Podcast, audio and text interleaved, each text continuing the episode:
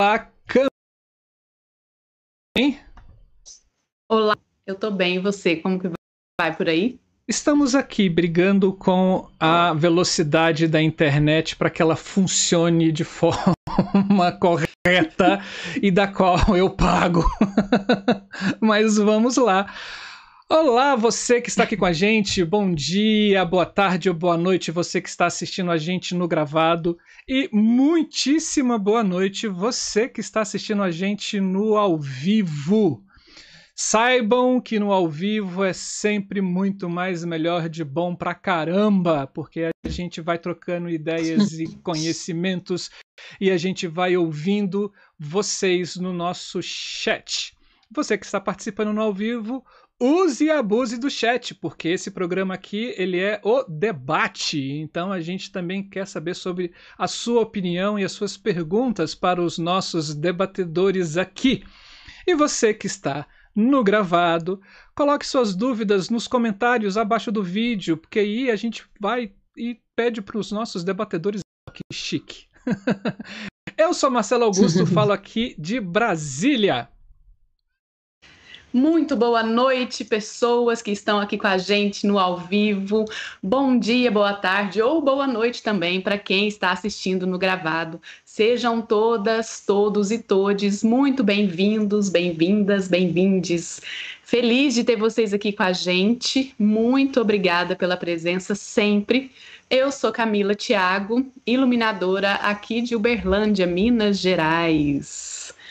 Gente, agora a gente tá muito chique, né não, Marcelo? No último. A gente teve uma, uma, uma notícia essa semana. Conta, Marcelo, conta essa notícia. Olha só, gente, a gente já entrou na galeria dos criadores do YouTube. Nós fazemos parte desse grupo seleto de quase um bilhão de pessoas. Ou seja, a gente agora está monetizando através dos nossos vídeos. A gente já consegue monetizar. Nós não vamos né, ganhar aí 6 milhões aí em rachadinhas, né? Mas existe agora a possibilidade de vocês contribuírem mais ainda com o nosso canal, né? Bom, de uma forma mais direta. Opa, Viviane, muito obrigado. Acabou de se inscrever aqui. Muito obrigado, Viviane. Né? É, vocês podem utilizar o super chat. Para você que não sabe, do lado de onde você escreve aí no chat tem um cifrão. Com esse cifrão, você pode apertá-lo e você pode promover o seu comentário ou promover a sua pergunta. Tem vários valores, que vai desde, se não me engano, cinco reais até duzentos reais, uma coisa assim. Quanto maior esse valor, mais tempo a sua pergunta fica em evidência no chat. E com certeza a gente agradece a você maravilhosamente bem caso você venha fazer isso. Mas caso você não tenha condições né, de contribuir nesse super chat com a gente, e essa contribuição é para o canal, deixar isso muito claro para a gente aprimorar o canal cada vez mais, você pode assistir no gravado e ali com aquelas publicidades que vão entrando no vídeo, a gente também vai monetizando esse canal. E é numa relação assim de cada Cada publicidade que entra, a gente, o canal recebe 0,001 centavo. Então, fica aí a dica, maratone o canal da Ideia Luz, porque a gente quer chegar a um milhão. Cleonice, muito obrigado também por ter se inscrito no canal. Hum, seja bem-vinda. Esse canal ele é muito legal e ele é muito bom e ele traz conteúdos de qualidade para essa internet, porque nós aqui nos autodenominamos divulgadores da arte, da cultura e das técnicas teatrais. Conte pra gente, Camila, o que é esse canal da Ideia Luz? Então, gente, esse canal aqui, ele é um canal que sonha mas além de ser um sonho, ele é um projeto que visa compartilhar as experiências criativas em artes com o intuito de expandir o diálogo sobre as poéticas do espaço, visuais e sonoras. A gente tem essa essa vontade de levar esses assuntos sobre as artes, principalmente sobre essa área técnica das artes, como que funciona, o que fazem, o que comem, é, de forma gratuita para o máximo de pessoas que se interessem por esses assuntos. Então, vocês que estão aqui com a gente e que ainda não curtem o nosso canal, curta, deixa o seu joinha, é, siga a gente, vai lá, se inscreva no nosso canal. Se você apertar o sininho, vai te informar toda vez que a gente tiver aqui um, um novo vídeo ou num programa ao vivo, você vai receber uma notificação. Além disso, a gente está também nas nossas, nós temos né, as nossas redes sociais, Instagram, Facebook e até Telegram. Esse canal tá muito chique. Começou só com uma coisinha, agora já tem até Telegram. Dominar gente. o mundo. Que chique. Então, quer saber quais são as nossas programação, as nossas programações, o que vem pela frente? É só seguir a gente nas redes sociais que a gente informa semanalmente tudo o que vai acontecer e também o que já aconteceu para a gente não esquecer as várias atividades que já tivemos aqui no canal Afinal de contas, a gente comemorou um ano o mês passado do canal. Esse canal está começando a engatinhar, gente. E a gente está com o nosso Pix, na verdade, está em cima do, do Marcelo. A gente tem o nosso Pix para vocês que querem e puderem contribuir, né? com Gin é, saibam que hoje a gente não conta com nenhum tipo de apoio, nenhum patrocínio, a não ser todos esses que essa rede nos proporciona à medida que a gente vai crescendo, né? Seguindo aqui nela. Então, é, para quem faz doações, saibam que todas as doações são para a gente poder impulsionar as nossas propagandas, as nossas divulgações, porque o que a gente quer é divulgar essa, essas informações, né? É fazer esses programas, esses conteúdos para o máximo de pessoas possíveis e de forma democrática e gratuita. Então, se vocês puderem colaborar com a gente, saibam que é para isso, é para ajudar a divulgar, a expandir, a chegar em mais pessoas. Sim, né, e olha só, a gente já tem no super chat o nosso queridíssimo Eliezer Júnior, que esteve aqui com a gente nas semanas passadas, que está se findando, e ele contribuiu aqui com a gente. Muito obrigado, Eliezer. Beijo para você, valeu. Saiba que esse dinheiro vai ser muito bem investido. É então, é vamos começar o nosso debate, Camila. Vamos. Hoje, Isso... Marcelo, tá muito especial. A gente está com convidados maravilhosos, né, Marcelo? Sim, maravilhosamente bem. E a gente, o nosso, o nosso debate hoje, ele vai falar sobre espetáculos para a primeira infância, o que é essa linguagem, quais são as técnicas utilizadas. Para isso, nós trouxemos três convidados, convidadas e um convidado, sempre do maior naipe para vocês, para a gente debater esse assunto aqui dentro do canal.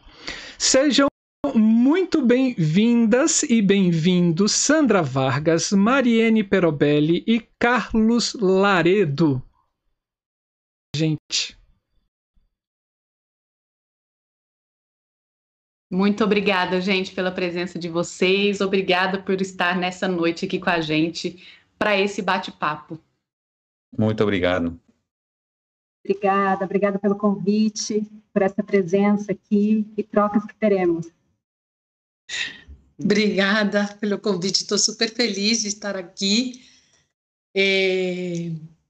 E bom, acho que eu começo né, falando e, e depois seguimos com com os outros convidados. Vamos te é... apresentar primeiro, Sandra. Deixa Isso gente... que eu ia pegar. É... Deixa a gente te apresentar primeiro um pouquinho. Não, não vamos ser tá indelicados bom. aqui. A gente não ia falar sem falar quem é Sandra. Você que está vindo aqui pela primeira vez no Da Ideia Luz, debate, nesse programa debate, a, a dinâmica acontece da seguinte forma.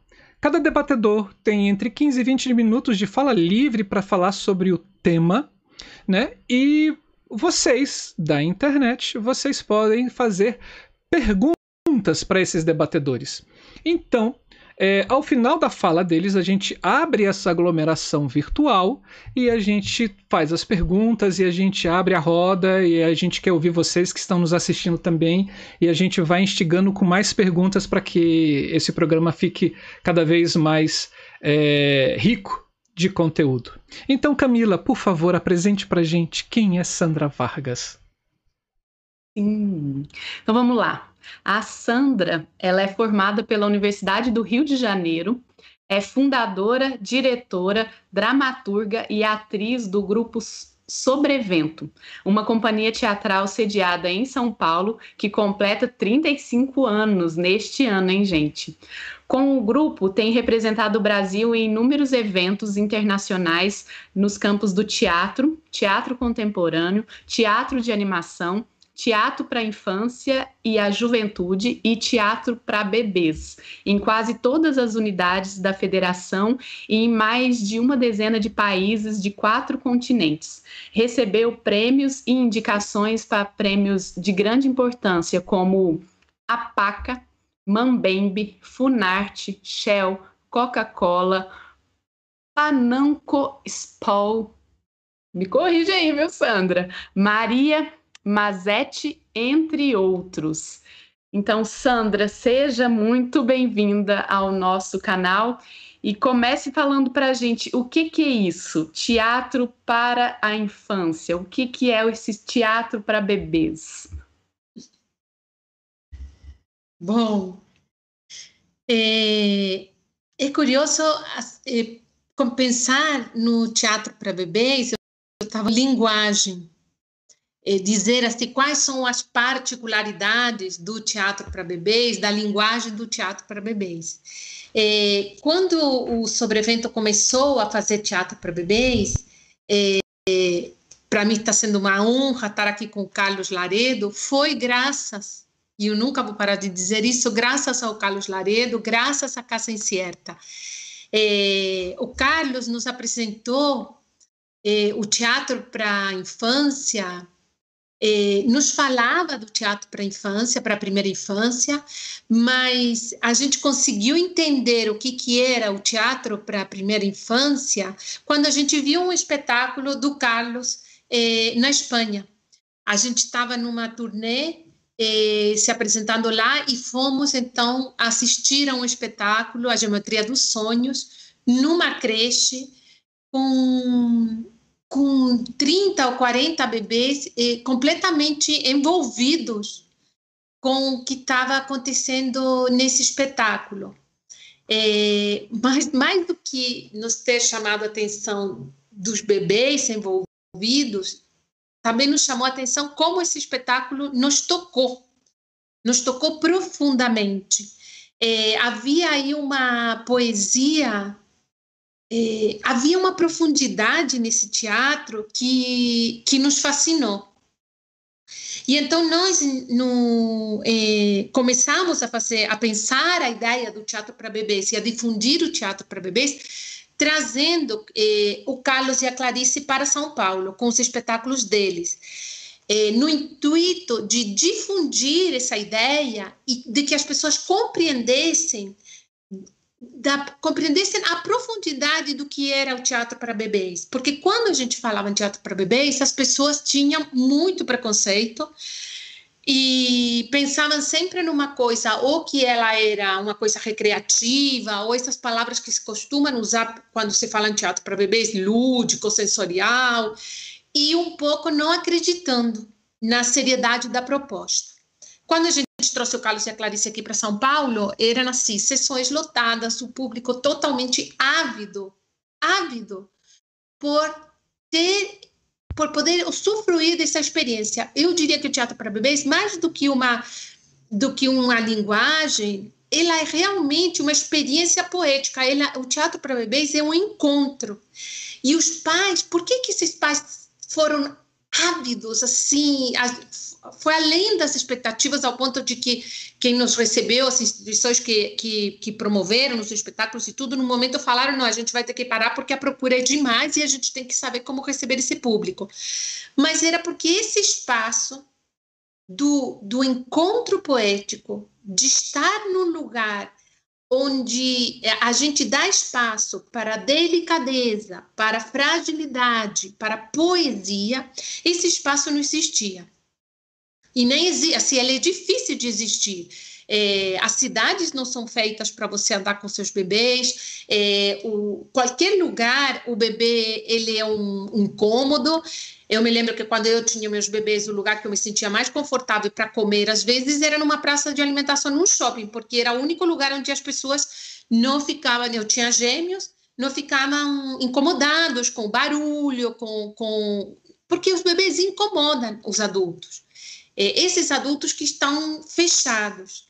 Porque o que, que um bebê faz, e eu sinto assim, que provoca em nós artistas, e por isso que eu acho que acaba, a gente acaba fazendo é, coisas profundas, por isso o grau de profundidade, eu acredito no teatro que eu vi da Casa Incierta, é, porque o bebê realmente, quando ele chega, ele atravessa a gente, ele coloca a gente nos eixos. O bebê, ele nos lembra do que, que nós somos feitos e no final ele nos lembra o que, que é, no final das contas, fundamental na vida de uma pessoa, na vida de um ser humano. De que matéria você é feita.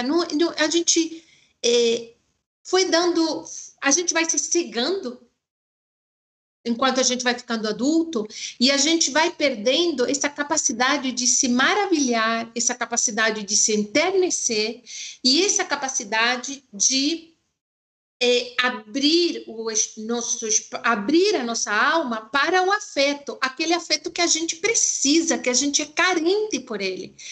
E o bebê chega para nos lembrar que é no final das contas é isso que vale. É isso que é fundamental. Hoje de manhã eu entrei no elevador no meu prédio e um moço falou assim para mim assim: Oi, bom dia! Você está bem? E ele falou assim, tão empolgado, tão feliz. E aí eu disse: Nossa, com esse seu bom dia, meu bom dia agora, meu dia ficou maravilhoso. E ele disse: Ai, desculpe, é que eu tô todo assim bobo, porque é que eu tenho um bebê. E acabei de ver ele no, no berço. E aí a gente fica todo bobo. E eu peguei a pessoa e falei assim: não precisa explicar. Porque é assim que a gente fica. Quando eu andava com meus bebês, hoje as pessoas que eu vejo no mesmo elevador do meu mesmo prédio, todas sérias, todas sisudas, quando eu andava com meus bebês, era tudo assim. As pessoas se iluminavam. Então parece que eles chegam para realmente é, iluminar e dar vazão, porque eu acho que quando a gente dá vazão ao afeto, quando a gente gente dá espaço para escuta, a gente dá espaço para poesia. Por que, que eu estou falando tudo isso? Porque quando a gente fala é, do ponto de vista técnico, é, o, o sobrevento faz um teatro para bebês em que a gente parte de um princípio que é quem sou eu na frente de um bebê? Quando esse bebê me olha, ele me atravessa de uma tal maneira que faz com que eu me olhe e com que eu praticamente é como se eu me despisse e agora começasse a dizer do que que eu vou falar, o que que me toca neste mundo, quem sou eu, quem fui eu, o que que me importa, isso que eu acho que o bebê ele vem para para transformar um artista. E nisso a gente vai busca coisas muito profundas na gente mesmo que a gente diz e coloca na cena. E se a gente acredita que esse teatro é um encontro poético, eu às vezes digo até que é quase uma coisa assim, em que um ator está lá para se confessar para confessar seus medos, suas dúvidas, suas fragilidades e também as suas alegrias. E também não é que seja é, triste, é, mas é para se despir, para despir a alma. E nisso toda a questão técnica, ela tem que entrar, proteger esse encontro. Proteger esse encontro de todas as formas. Então, a gente trabalha um teatro que é um teatro que nasce de uma postura da escuta, de escutar muito o bebê, de criar um ambiente poético, de que trabalha muito com silêncios, com olho no olho, então, a gente tem que ter um respaldo técnico que propicie essa situação. Então, no teatro para bebês, se a gente fosse falar não em regras, porque não são regras, mas são o que eu preciso para o encontro que eu acredito e que eu quero promover com os pais e os bebês. Então, no sobrevento, a gente preserva muito a questão da intimidade. Então, a gente não vai fazer espetáculos para 200 pessoas num teatro italiana, porque o que a gente quer promover? É o ator se encontrando com aquele bebê olho no olho, escutando, porque para a gente instaurar uma atmosfera poética, o ator tem que estar ali em cena, em total sintonia com o bebê. E essa total sintonia, ela se dá se a gente estiver sereno, se a gente se sentir amparado, se a gente propiciar essa possibilidade do silêncio. É, então, nós trabalhamos assim, quando, mesmo quando a gente vai numa creche, a gente leva todo um teatro. Mas a gente leva um teatro inteiro, com a luz, com tudo, são horas para montar, porque a gente não se vê fazendo teatro, por exemplo, numa quadra grande para muitas crianças, com o barulho externo. Então a gente protege muito o espetáculo para que esse barulho não exista, é, para que assim, realmente se crie o ambiente poético, porque a gente acredita nesse teatro, num teatro em que a gente trabalha uma dramaturgia é, que as pessoas muitas vezes dizem, é, mas o que, que você vai falar com o bebê? É, mas o bebê entende isso? E a gente sempre entende o teatro para bebês em um teatro em que a gente se coloca de igual para igual, onde a gente coloca realmente os nossos medos, as nossas dúvidas, as nossas inseguranças. E, e se são essas questões que um bebê me leva a falar, eu não vou ter medo de escrever, de criar uma dramaturgia a partir disso, para compartilhar isso com o bebê. É, eu não, a gente no sobrevento não acredita num teatro em que você quase que pense como de fora, como se você diga assim, Bebê gosta de, então bebê gosta de coisa colorida, então eu vou fazer coisa colorida. Bebê gosta de, ah, bebê não gosta de escuro, então eu não vou, vou fazer o, o, espetáculo com bastante luz. Se eu faço o tempo todo um espetáculo em que eu me coloco de fora, isso não vai fazer o menor sentido para mim, como artista. Então, qual é o meu papel ali? Porque quando você faz teatro adulto, há alguma coisa que te move muito forte, de vontade de dizer a tudo aquilo que você está fazendo ali em cena, ele faz um sentido para você. Faz um sentido para você do ponto de vista filosófico. Por que, que ele não tem que fazer o mesmo sentido quando você se apresenta para um bebê? E aí que eu acho que está a diferença quando as pessoas pensam, ah, mas de recreação, porque se, então eu não seria um artista. Então o teatro para bebês não precisaria ser feito por um artista, poderia ser feito por qualquer pessoa. E eu ainda acredito assim que o bebê ele percebe claramente a diferença é, do que você faz do teatro, do que, que ele faz com a mãe dele, no quarto dele, brincando. Esse, esse, e isso se dá pela preservação dessa atmosfera poética que a gente cuida para que ela aconteça.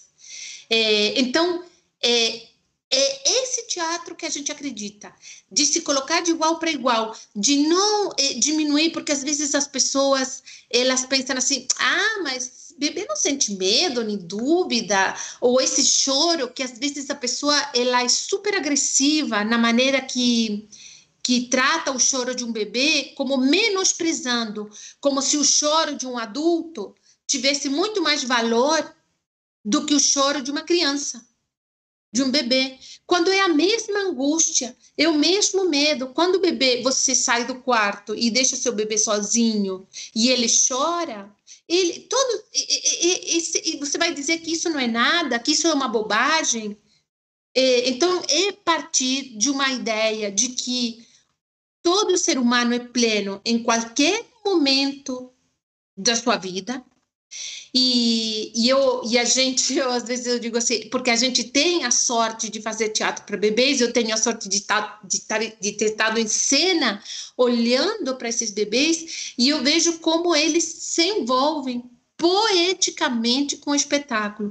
E o mais bonito, e que eu acho que assim, a gente, como artista, deve assim, é um presente, é que o bebê ele se envolve não porque ele compreende uma convenção, como é quando é um adulto, porque um adulto pode ir lá assistir um espetáculo e ele vai estar lá assistindo, ah, eu tenho que assistir silêncio, tenho, não posso, nem a ele. O bebê não, ele está ali e ele pode fazer qualquer coisa ali. E se ele não invadir a cena, não é porque alguém falou para ele não é para invadir. Eu tenho certeza que é porque ele percebe que ali está acontecendo uma coisa sagrada. Quando a gente explica, que a gente às vezes explica, também só pode entrar numa coisa técnica, o que que os pais vão ver, porque os pais se a gente as pessoas dizem assim às vezes 40 bebês juntos choram. 40 bebês juntos não choram e assim e inclusive 40 bebês juntos são muito serenos, não são nada ansiosos, porque o bebê ele tá ali para descobrir aquilo plenamente. Ele não está pensando no que, que ele vai fazer depois. A, a qualidade do, de um espectador como bebê é essa qualidade de que ele está ali, não pensando nem julgando o que, que vai acontecer depois com essa ansiedade do adulto. Ele está ali tranquilo para receber. E quem é ansioso, geralmente é o adulto que está do lado. Então, se tem uma questão técnica que às vezes a gente trabalha e que a gente trabalha assim com muito jeitinho, porque também não pode é, é tentar falar com os pais desse encontro, que a gente, que eles acreditem, acreditem que é possível ter um encontro poético, que é possível eles verem no espetáculo junto com seu filho, é, que não esteja ali, que naquilo que você tira uma foto, você já deixa de estar com ele durante o espetáculo e não conduzir, porque o bebê não precisa ser conduzido, ai, olha isso, olha aquilo, olha aquilo. O bebê olha o que tiver que olhar e vai compreender o que tiver que compreender. É, então, é, esse conceito não é um conceito de pensar no teatro como é, uma coisa lúdica ou sensorial, como se fosse essa a nossa única possibilidade de nos comunicar. Até porque se a gente pensa como um bebê começa a falar, se você fica a vida inteira sem falar absolutamente nada para o teu filho, provavelmente ele vai demorar a falar. Ele vai falando e ele vai compreendendo. Você se comunica com seu bebê desde o primeiro dia que nasce. Você lê histórias. Você, quando você vai dar um remédio para um bebê de um ano, você explica para ele por que, ele precisa tomar o remédio. Você não abre a boca e força e enfia um remédio. Então, por que não acreditar na capacidade poética e, na, e no acesso ao teatro que eles têm? E não só o teatro, a música e pensar é, na música, nas artes plásticas, no teatro, na arte, como uma coisa é, profunda, que não precisa ser é, menosprezada, que não precisa ser uma música com menos notas, ou como às vezes o Luiz André no Sobrevento fala muito assim, por que, que acham que as, pessoas, as crianças só gostam com música feita com xilofone, ou eu acho que o, o Luiz André está me corrigindo aqui, que ele diz que o Carlos às vezes fala isso, né? De por que não pensar em uma, em uma, em uma, num artista com, eh, que toca para um público adulto, na música clássica, eh, em coisas mais, eh, não digo, não vou dizer a palavra elevadas, mas assim, de não menosprezar o, o, público infantil, o público da primeira infância. Hoje a gente quebrou muitas barreiras, né? A gente organiza o Festival Primeiro Olhar, que a gente organiza com o Carlos, que esse nome foi eh, criado eh, com o Carlos, e eu nunca vou me esquecer assim do Carlos ainda na Espanha, chegando em São Paulo e procurando sobre evento com essa ideia de fazer um festival eh, para bebês, e esse nome do primeiro olhar vem dessa, dessa ideia de o bebê olha as coisas como pela primeira vez. E, e, eu costumo dizer muitas vezes, sempre digo isso e eu tenho certeza absoluta agora, de que os bebês realmente vêm para equilibrar as coisas. Naquilo que está tudo desandando, o bebê chega para nos colocar nos eixos, para nos lembrar da nossa essência, da nossa profundidade, da nossa, eh, da nossa humanidade. É, eu sempre digo que não, são, não somos nós que cuidamos dos bebês, são os bebês que cuidam da gente para que a gente não caia no cinismo. E eu acho que o lindo, o lindo de um espetáculo de teatro para bebês, tanto eu fazendo como tanto eu assistindo, que mexe demais comigo, é esse encontro que se cria entre vários pais que não se conhecem, que estão ali juntos com seus bebês, conectados poeticamente. Não conectados por uma festa, não conectados pela barulheira, não conectados falando para a criança, ah, fala com o não sei. Não, mas por um caminho muito profundo. E aí, voltando do ponto de vista técnico, a gente tem que criar essa estrutura para que proteja o espetáculo nesse sentido, para que esse encontro aconteça. E, é, bom, e claro, se pensarmos assim, meu espetáculo para bebês, ele implica em tudo que qualquer espetáculo de teatro implica, em termos de produção, em termos de criação, em termos de ensaio, de trabalho, não é uma coisa é, menor. E a gente no sobrevento tem brigado muito, briga de vez em quando, porque às vezes as pessoas chegam e dizem: ai, a gente já tem um espaço ótimo para vocês se apresentarem. E quando você chega, é um, um lugar que está cheio de brinquedo, de colchão, de sofazinho, disso e daquilo, e você pega e fala assim: bom, vou ter que tirar tudo isso porque agora vou colocar o teatro. E a pessoa fica ofendidíssima. Mas por que achar que, que esse cantinho e que então você pode fazer o teatro de qualquer maneira. Não, eu preciso uma estrutura, vou colocar luz, vou colocar uma série de coisas. É, então, no teatro para bebês, ele é, é um acontecimento poético, como é para qualquer pessoa em qualquer fase da sua vida. Sendo que a gente tem o privilégio de ter, digamos assim, espectadores, até eu diria, é, mais elevados espiritualmente do que quando a gente faz é, teatro para adultos.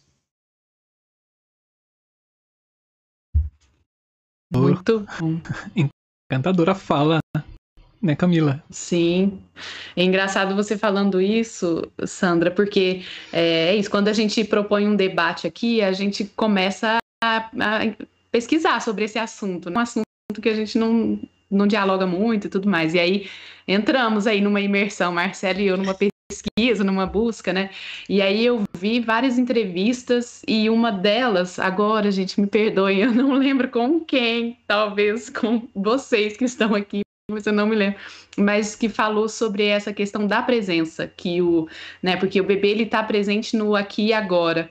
E eu achei muito bom o que, que falou. Ele não está preocupado com o que ele vai fazer amanhã, o que ele vai fazer depois que ele sair dali, né? Ele está ali presente. E isso provoca no artista também uma presença, porque senão essa conexão, né, não, não tem como, ela vai ser interrompida, ela não vai ser fluida, né? É. Muito bom. Isso é porque a gente fala muito assim, o bebê não te deixa mentir, né? É Porque verdade. naquilo que ele não se relaciona com o espetáculo por convenções, é, você tem que ser completamente honesto. Completamente. Eu acho que ele percebe até se você está mal-humorado, se você não está tudo. Isso, ele, mesmo você pode enganar um adulto, mas um bebê você não engana. Bom, vamos para é nossa segunda debatedora e convidada. Camila, faça as honras, por favor. Vamos. Mariene Perobelli é mãe, professora, atriz e pesquisadora do Instituto de Artes da Universidade Federal de Uberlândia, mestre em educação, doutora em artes cênicas e desde 2019 produz e atua no quadro CPI dos Pais da Rádio Universitária da Universidade Federal de Uberlândia, com conteúdo sobre educação, saúde e cultura para famílias com crianças. Coordena o programa de extensão Conexão ERE, com práticas artísticas e educacionais para a infância e parentalidade. Dirige, atua e produz o espetáculo ERE Bebê 2018-2019 para famílias com crianças de 0 a 3 anos. Produziu e atuou como intérprete no álbum musical Ere Miniaturas 2020, com canções para famílias com crianças, disponíveis em todas as plataformas de streaming. Produz conteúdos e vem realizando palestras, cursos e vivências para as famílias, educadores e educadores, artes e educação.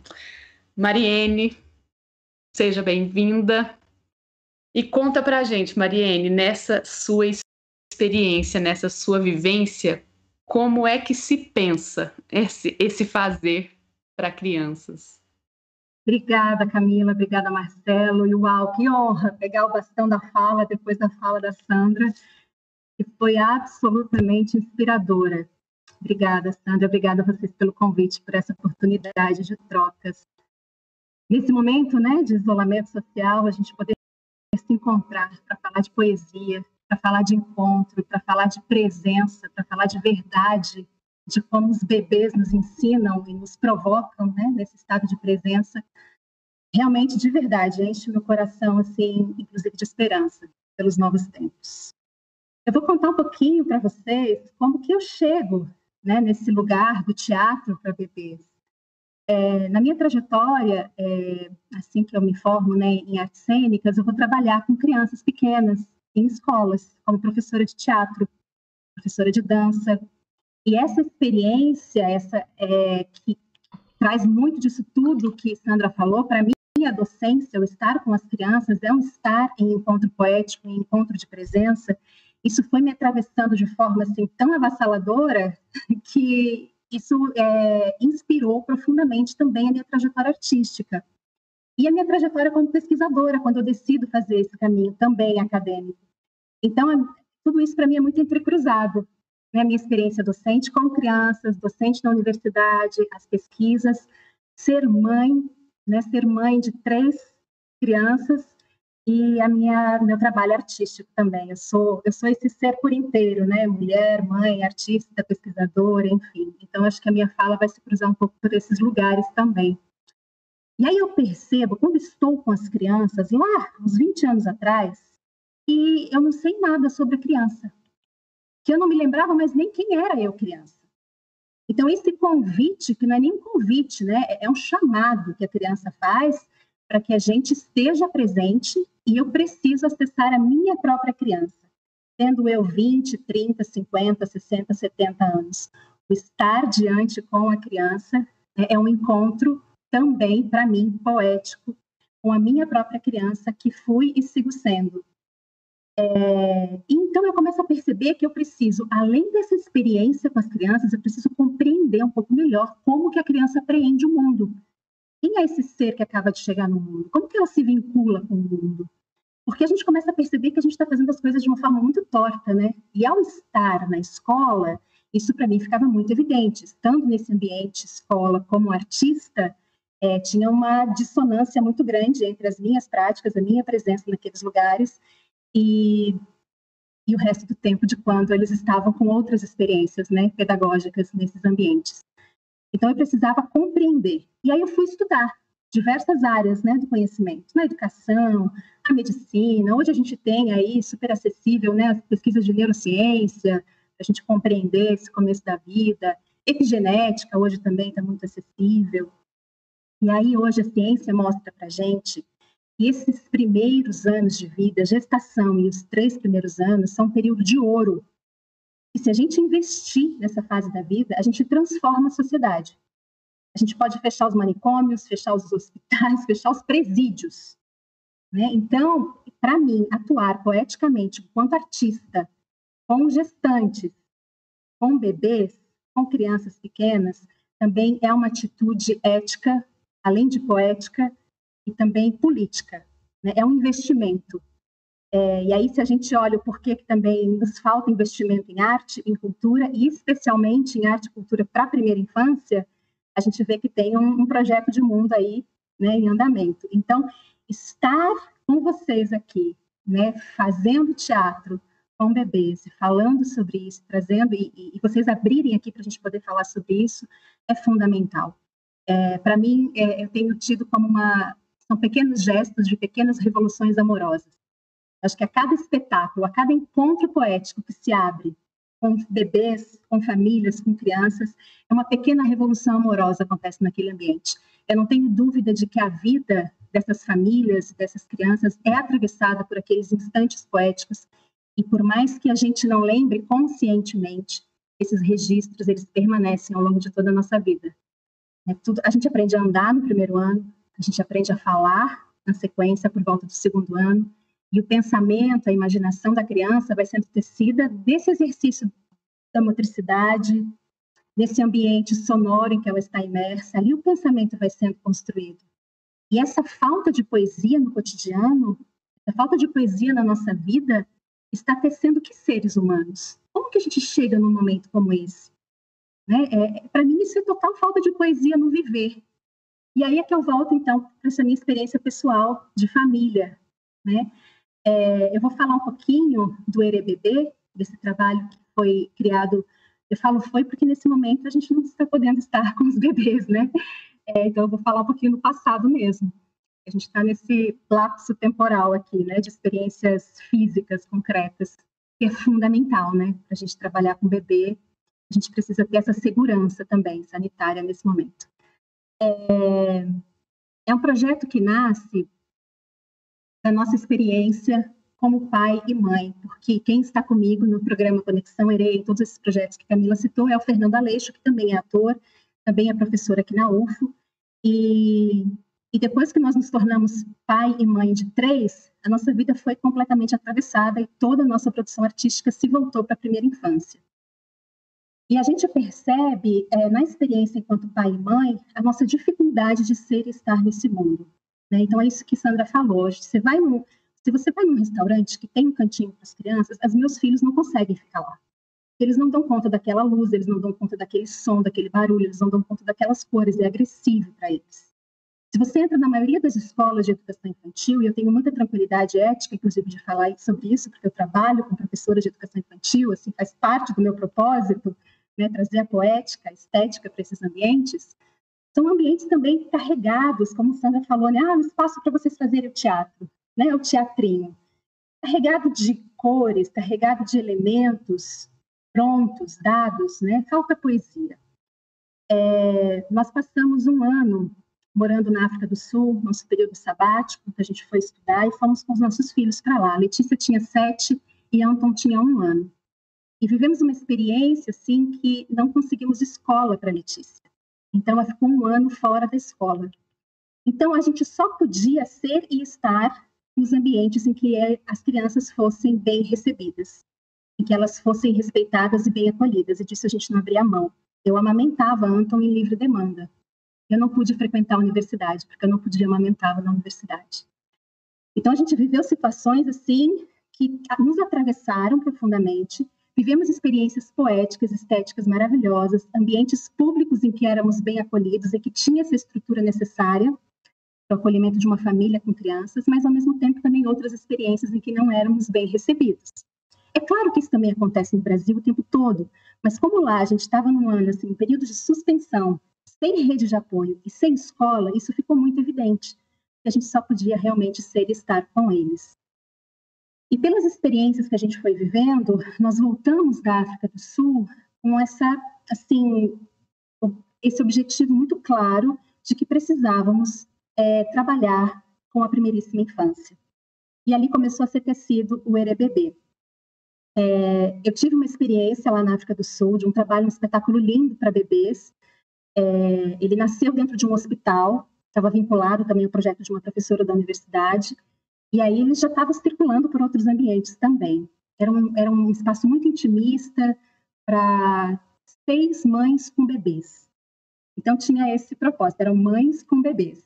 Então, eu que fui com meu bebê. E foi, foi lindo, foi uma experiência poética maravilhosa. Mas a gente fica com essa questão, né? Por que a mãe com o bebê? Então, a gente volta e pensa, não, nós queremos uma, viver uma experiência poética com famílias com bebês. Precisamos incluir os pais. E das nossas experiências nos projetos também, como foi citado aqui pela Camila, né?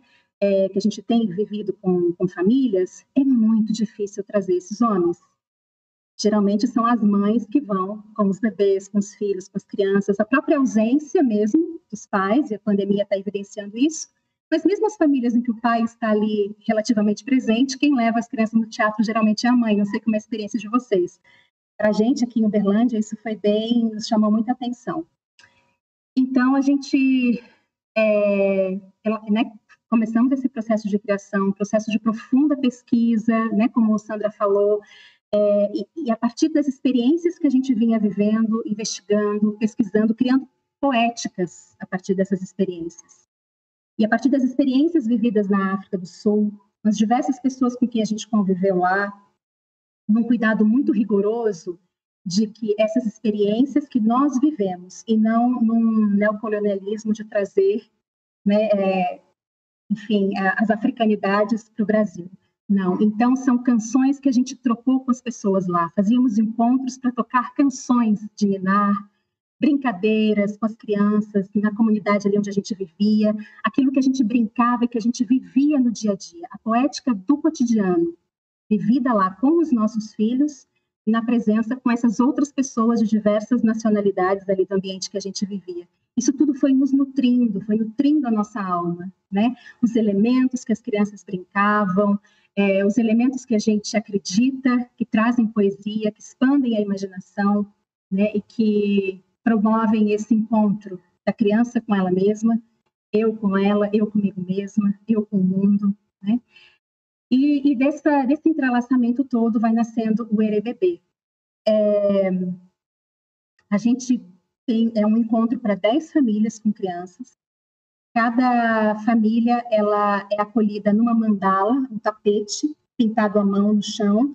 A partir as mandalas são todas criadas a partir de, pela artista Fran Monai daqui de Uberlândia, é, inspirada no processo da embriogênese. Então, o que nos inspira na criação desse trabalho é a embriogênese, e ele é todo cantado. Então, são canções que Fernando e os instrumentos são elementos sonoros. É, algumas canções vieram dessas nossas experiências da África, outras canções foram compostas pelo Fernando. E aí, nessa qualidade musical que Sandra fala, né, de o que é música para a criança, né? É, e, e, o que é, o nosso desafio é criamos um ambiente seguro para acolher essas crianças, para que elas possam ser e estar e para que nós possamos nos encontrar verdadeiramente. Mas nós nos interessa também acolher esses adultos que estão com essas crianças. Então, o encontro, essa presença genuína, olho no olho aqui com esse bebê, me promove um acesso também, um encontro a essa mãe que está ali junto, a esse pai que está ali junto. É, quando geralmente acontece assim, entra o casal com o bebê, a gente acolhe casal por casal, família por família, né? E leva até a sua mandala. Os elementos todos eles vão surgindo no chão e as crianças vão fazendo parte da cena. É, quando esse casal entra, tem vários perfis e é, é muito peculiar aquele pai que você vê que está ali, mas que não está ali. Ele era estar lá jogando futebol, sábado era o dia do futebol, né? Então ele entra assim, meio a contragosto, vai ter que sentar no chão. Ai, vou ter que tirei meu sapato já, não queria tirar o sapato, né? O que eu estou fazendo aqui? Ó, oh, aqui fazendo a sua vontade, né? Assim, nessa relação com a esposa. E na relação poética, daquele espaço, daquele encontro, na relação com o próprio bebê, com o próprio filho, esse homem vai se abrindo. E a gente vai vendo essa abertura acontecendo, e ao final ali dos 30, 40 minutos, é uma outra experiência se dá ali naquela família. E você vê ao final que eles estão, de fato, juntos, presentes, e a gente sente que esse homem chegou. Às vezes acontece de chegar lá nos últimos cinco minutos, né? mas, mas chegou. A criança, ela, eu acredito nisso que a Sandra falou, para mim as crianças são como portais. Eu vivo isso como mãe, e eu também vivo isso como artista, como professora. É, cada criança que me chega, ela é um portal que se abre. Eu posso escolher atravessar ou não com ela esse portal. Aí é a escolha do adulto. Né? E essa é a responsabilidade do adulto. Eu sou responsável pelo ambiente, por como eu acolho essas crianças no mundo, pelas escolhas que eu faço, poéticas, estéticas, né, com, na relação com as crianças. E, e eu também sou responsável por essa permissão de me abrir para esse encontro. Na medida em que eu me abro para esse encontro, eu me transformo. Porque cada bebê, cada criança que chega no mundo, ela é o novo. Ela é o que antes nunca foi. Ela é o que promove o encontro do elevador hoje, que Sandra teve, né? É, então, é, mas nem todo adulto se permite se abrir. Né? Então, quando a gente pensa que no teatro para famílias com bebês, para famílias com crianças, porque nos interessa trazer também esses adultos, para que essa experiência poética vivida ali naquele encontro, ela possa, talvez, dependendo da escolha e da abertura de cada um, se multiplicar para o dia a dia. Né? Então, talvez eu possa perceber que ir ao teatro, levar meu filho, não é levar meu filho no teatro. É eu estou indo ao teatro. A experiência poética e estética também é minha. E na medida em que eu me abro para essa experiência poética, eu dou permissão para que o bebê se abra. Quando a gente vê que a mãe está ansiosa, que a mãe está tensa, o bebê chora, o bebê fica ansioso. É, e na medida que essa mãe vai relaxando, ela percebe que ali ela pode amamentar, ela percebe que tudo bem se o bebê chorar, que o bebê é bem acolhido. Quando o bebê chora, a, a, a voz que a gente modula, o elemento, o olho no olho que acolhe esse bebê, ela vai ver que ali está tudo bem. E a gente recebia muito esses feedbacks, sabe? De assim, puxa, principalmente mães puérperas, né? primeiro ano, os dois primeiros anos de vida é muito difícil para a mulher. Puxa, quanto tempo que eu não me encontrava com outra mulher. Há quanto tempo que eu não podia sentar e relaxar. Sentir assim que eu sou acolhida, que aqui eu sou bem-vinda. Eu posso ser e estar plenamente sem, sem me armar. Porque onde a gente está, a gente está armada, né? A gente está cuidando, a gente, porque o mundo é inóspito para o bebê e para a mãe. Ele é inóspito, ele é hostil. E isso é o que vai gerando toda essa realidade que a gente vai vivendo, né? Então, quando a gente cria esses ambientes é, que são portais mesmo, gosto dessa imagem do portal, que abre para a poesia, que abre para o encontro, que abre para a verdade, que permite que esse bebê seja quem ele é, porque ele já é em si. Quando a mãe percebe que isso é possível, nossa, é, um, é uma transformação nessa realidade dessa mulher. A gente começou a perceber é, o potencial também dessa socialização dessas famílias nesse momento. E aí elas ficam, e agora entrando em questões também técnicas, né, de ambiente, que são muito importantes. Para que possa acontecer um espetáculo para famílias com crianças pequenas, a gente precisa ter um ambiente que possa se trocar uma fralda com segurança, que se possa levar a criança ao banheiro com higiene adequada, com segurança adequada, que essas crianças possam ficar esperando para entrar num ambiente em que elas são acolhidas, em que elas possam se movimentar, em que elas possam fazer barulho, né, ali naquele ambiente delas de espera. E muitas vezes elas saem e elas voltam para aquele ambiente da acolhida do início. Que elementos são esses que a gente oferece ali? Tudo isso é uma pesquisa muito rigorosa que é feita, são escolhas que também são escolhas poéticas. Esse ambiente de antes da cena e de depois da cena, tudo isso faz parte dessa experiência poética, né?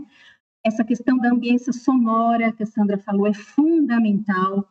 Então, assim, como é que você vai criar esse ambiente de, de acolhimento, de delicadeza, né, de, de, olho no olho, de encontro verdadeiro, genuíno, se, se tem barulho no entorno?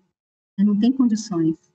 Ah, ambiente seguro, no caso do ERBB, ele é um, ele é um espetáculo que ele, ele vai promovendo aos poucos que as crianças possam se deslocar e que elas possam interagir com os elementos. Então, no final, né, quando a gente realmente, assim, entre aspas, sai de cena, a, cena é das crianças. A cena acaba sendo sempre das crianças, né? As protagonistas ali são elas. A gente está promovendo um encontro, a gente está oferecendo um ambiente poético, seguro, e a gente está se permitindo se abrir para esse encontro com elas. É, então, quando chega esse momento, elas, elas precisam ter segurança para poder caminhar, para poder engatinhar. Esse cuidado que para a gente é delicado, então, quando você tem bebês que ainda não caminham e tem outros que já caminham e já correm, e a gente confiar que eles sabem conviver, porque a gente vai confinando as crianças nas creches, todas também da mesma idade, né? E elas não sabem mais conviver com a diferença. A criança maior que cuida da menor, é delicado, porque você está ali com famílias que você não conhece, crianças que você não conhece. Então, como que a gente vai criando essa atmosfera sutil para que essas crianças elas vão criando também essa relação de confiança e de vínculo entre elas também. E o maiorzinho nunca aconteceu nenhum acidente. Isso era uma questão que a gente tinha no começo. Como que vai ser isso, né? A gente quer que elas, a gente quer abrir espaço para elas se deslocarem, para elas brincarem, e elas vão, elas vão interagindo, elas vão compartilhando os objetos, e isso vai acontecendo. É, já fechando a minha fala, que já está dando tempo, porque é, eu acredito que se a gente olha para a criança que chega no mundo como um ser que é e está no mundo, fundida com o mundo, ela não vê separação entre ela e a mãe, entre ela e o mundo. Portanto, o ambiente que eu crio externamente, ela vai espelhar esse ambiente. Se eu sou adulta e eu confio nessa criança, eu confio na capacidade, na presença, é, na interesa dela, na subjetividade dela. Se eu confio, eu consigo comunicar isso para ela. E como que eu comunico, comunico isso para ela? Sendo com ela. Eu não tenho que dar errado, não tenho que ser diferente. Salvo, claro, algumas exceções, e aí a gente precisa estar atento, né? Já aconteceu de perceber que tem uma criança que está mais agitada, que tem dificuldade, que a relação entre a mãe e a criança ali, ela está desalinhada também. A mãe o tempo todo no meio do espetáculo, falando no celular, não, no meio do espetáculo, mas no fim. E aí você vê que a mãe está brigando com o pai, e aí você vê que a criança está espelhando. É muito, é muito visível isso, né? A criança espelha o tempo todo. Então ela me exige que eu seja e que eu esteja por inteiro, íntegra, no meu estado de verdade de plenitude. E eu, enquanto artista, tenho acessado esse lugar muito no encontro com a minha própria criança. Então, eu também posso rever a minha própria infância, um ambiente poético que eu não tive na minha infância. Toda vez que eu estou com as crianças em estado de poesia, eu estou atualizando a minha própria criança em estado de poesia também. Acho que é isso, gente. Olha só, eu não tenho, não sou mãe, né? Ainda não sei como será no futuro, mas eu tenho duas sobrinhas. E aí, ouvindo vocês, assim, eu fico pensando nesses momentos que eu estou com elas, né? Porque isso que vocês falaram sobre a, a interesa, né? É, é, e esse estado de. É, é tão sutil o lugar da percepção que eu vi uma entrevista que eu acho que a Sandra deu é, e que ela falou isso dessa de que o bebê ele é capaz de, de, de interpretar umas coisas muito pequenas, né? Muito sutis, assim. Me corrija se eu estiver errado, Sandra, mas e, e, aí eu fiquei me, visitando esses lugares de experiência com essas sobrinhas, né? Uma que tem é, uma que tem agora ela vai fazer um ano ainda e a outra tem quatro anos. E quando elas vêm aqui para casa, é esse momento de entrega. Eu não faço mais nada, né? E, com, e aí é, eu também tenho essa sensação, Mariane, de revisitar a minha infância e de me permitir, né? Falo, gente, por que, que eu não me permito sentar no, no chão da minha casa? Só no tapete, no chão não pode, né? Enfim. Ai, tá, tá sendo bem gostoso ouvir vocês. É de, Vamos. É deixar uhum. não ser um mini adulto. Sim. Né? Vamos lá. Pode seguir, Camila. Vamos. Vi o Carlos Laredo, diretor, iluminador e dramaturgo, pioneiro nas artes cênicas para a primeira infância na Espanha e no Brasil. Fundou a companhia La Casa Incerta no ano de 2000 nos últimos 20 anos, o Carlos Laredo tem procurado desenvolver uma linguagem poética em ressonância, em ressonância às infâncias, capacidades com que nasce o ser humano. Suas obras já estiveram representadas em países como França, Bélgica, Holanda, Itália, Portugal, Finlândia, Alemanha, Rússia, Israel e em várias cidades do Brasil e da Espanha. Foi fundador e diretor do Festival Internacional de Artes Cênicas para Todos os Públicos, o Teatralha, do ciclo Quebrando a Shell de Artes Cênicas para a Primeira Infância e atualmente é fundador do Festival Brasil.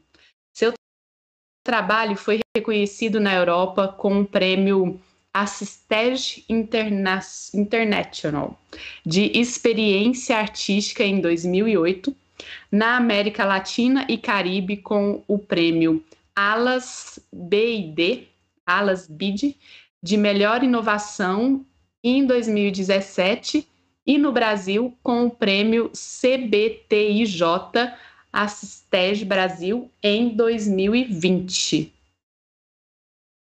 Carlos, seja muito bem-vindo. Muito obrigada por estar aqui com a gente. E Eu conta pra gente, Carlos, tudo isso. Como começou?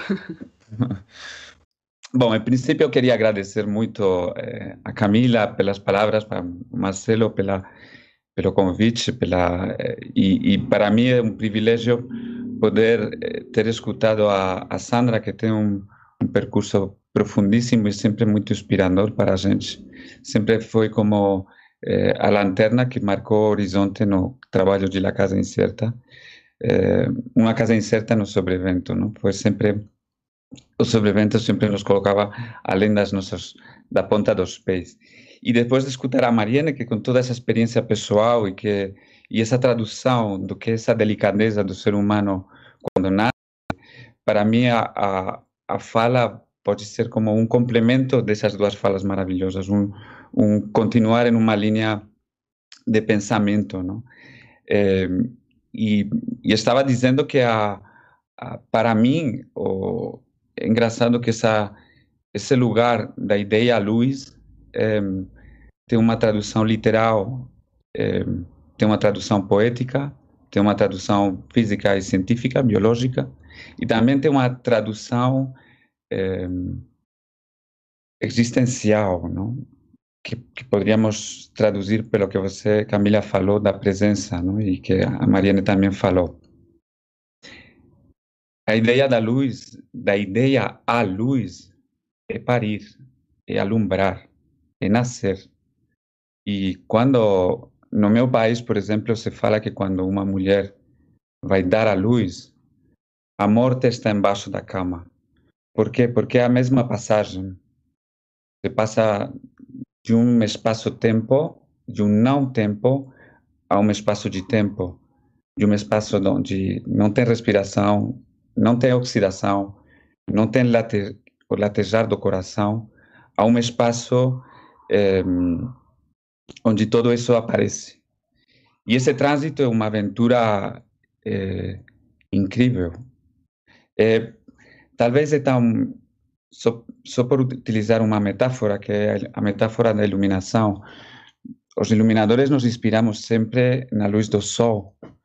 É, é claro que se nós vemos os rátios de cesarianas que tem o Brasil, que estão por cima dos 55% de cesarianas, significa que as nossas, as nossas gerações estão chegando diretamente nos eh, 5.500 Kelvin ou mais de luz no olho, em uma agressão que não passa pelo espectro da noite ao dia que é o que faz um ser humano quando nasce. Um ser humano transita em uma espiral por todo o percurso da luz dos infravermelhos aos infrarroxos. É, é um espectro de luz completo. Quando se transita com a primeira infância, se cortam os processos essenciais desse trânsito progressivo, que é a passagem da escuridão a luz do dia, não? É, com todas as gamas de cores, não? Um dos estereotipos mais assustadores do teatro para bebês é pensar que tanto os sons como a luz tem que estar em staccato, que tem que ser cores primárias e cores sempre no máximo da estridência, no máximo do volume, o máximo vermelho, o máximo verde, o máximo azul. Quando, na verdade, o que a ciência começou a saber é que, do ponto de vista da percepção do olho e do ouvido, o, o espectro de luz e o espectro de sons que percebe tanto o olho como o ouvido é, é muito mais amplo durante os primeiros anos de vida e que nós vamos perdendo a partir da puberdade essa capacidade de percepção e muito mais a partir da, da velhice, não? quando o, a renovação celular já não eh, já não tem a mesma vivacidade, não? É, nesse sentido, o que acontece que nós teríamos que pensar que se fazemos um espetáculo para a primeira infância, deveríamos fazer com os sons, os agudos e os graves, que ainda não somos capazes, que já não somos capazes de escutar digamos, aquelas frecuencias que están por encima y por embaixo da nossa capacidade de percepção. Isso vale para o som, para a luz, para o tato, para o cheiro, para todos os sentidos. A técnica reverte no sentido contrário, digamos, eh, comprimir o espectro para fazer ele acessível só em umas determinadas frequências. E isso, isso digamos é um, é um crime contra a capacidade sensitiva do ser humano que nasce nesse, nesse percurso lento dentro da água, dentro do líquido amniótico, dentro do mar, dentro de um lugar onde tem luz em umas frequências que nós eh, ligaríamos às nossas memórias relacionadas com a vida nos oceanos profundos. E essas, esse espectro da luz, dentro da profundidade do oceano, até a superfície do oceano, que todo esse processo durante as 40 semanas de gestação que o bebê faz, é essencial para que o olho tenha uma experiência absoluta da luz. Quando você coloca a criança só em uma parte, um pequeno espectro da luz, é como se nós estivéssemos cortando uma parte dos bastões que o olho tem, da capacidade de capacidade, a capacidade de é, ativar uma série de bastões no olho, e portanto uma capacidade que vai ser é, cercenada, não? E portanto não utilizada, podada, essa capacidade de ver a luz. Isto é muito importante porque na luz, se vocês veem esta parte aqui, os primeiros aqui atrás de mim, aqui a esquina do quarto, o branco, o escuro, o contraste. As observações que se fazem com bebês são muito interessantes porque o que se chama de discernimento, que é essencial na, na construção eh, da inteligência ou das capacidades essenciais cerebrais. É, Damasio, por exemplo, que é um neurólogo que no último livro ele falava que a unidade mínima neuronal não é uma sinapse electro, eh, eh, é uma imagem, é luz.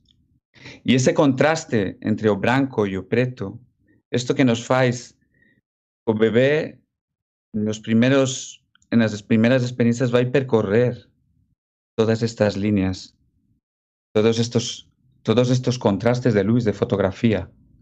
E isso é essencial para a construção do pensamento.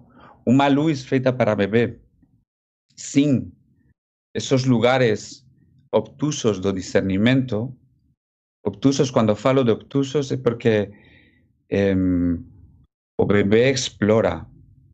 E é como, como se fosse um Diógenes, este filósofo que vivia num vaso e que vivia com uma lanterna procurando pessoas honestas, não?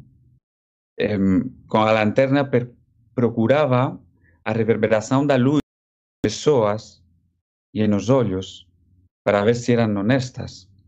Isso que faz um bebê ou o que faz um artista que se confronta a um bebê. Procurar as pessoas que vão ser capazes, capazes de dar a luz às coisas que têm a ver com os âmbitos sutis.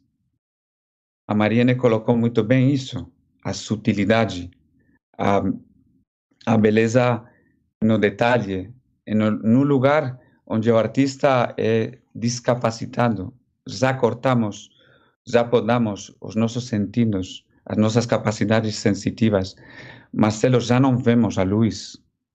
Por muito, eh, digamos, não vemos a sutilidade do, do espectro da luz que está fora de um catálogo dali ou de um catálogo da Rosco. E isso que o bebê pode mostrar o lugar onde você não vê e se convertir em um guia na escuridão. Porque se já não vemos, e já não percebemos, somos cegos. E essa, essa, essa hum, maravilha, essencialidade, essa, essa experiência maravilhosa que a Sandra expressava no elevador, com esse entusiasmo, é porque é porque o bebê te coloca em que de pronto as coisas de dentro se iluminam. É capaz de te guiar por lugares da tua existência como pessoa. Pessoa é uma palavra que eu sempre gosto de situar, porque é uma aquele que levava as máscaras e que levava um altavoz, que é uma das primeiras tecnologias, a máscara para fazer de amplificador no teatro. Pessoa era aquela que vibrava atrás da máscara. E então, o Diógenes, o que, é que ele faz? Procurar atrás das máscaras. O bebê, o que, é que ele faz? Procurar atrás das máscaras. E o que é mais evidente, e será evidente nos próximos anos, é que o bebê não só vê um espectro da luz que pode ser percebida por uma máquina, e que vê uma percepção da energia que tem a ver com as auras, com aquela energia que uma pessoa emite e que o bebê vê. Quem não se viu visto por um bebê que olha ao nosso ao redor com uma precisão e com uma é, com, com, com um magnetismo que está vendo, não? Não sabemos que que, que o bebê vê, mas o que sim sabemos é que vê coisas que nós já não conseguimos ver. E, portanto, para mim, a, a fala da Sandra era muito importante porque o bebê te lembra a conexão com o essencial, mas também a conexão com a nossa humildade. Somos cegos, devemos nos deixar guiar, não sabemos qual é o caminho. Eh, nos levem para as fontes da luz, nos levem para as fontes da vida, nos levem para o lugar onde nasce todo. E, nesse sentido, um, o artista da luz, um, que faz iluminação, é um é um ser privilegiado, nesses, digamos, é, é um papel privilegiado, porque a luz se converte em um ator no palco em, em, em alguém que está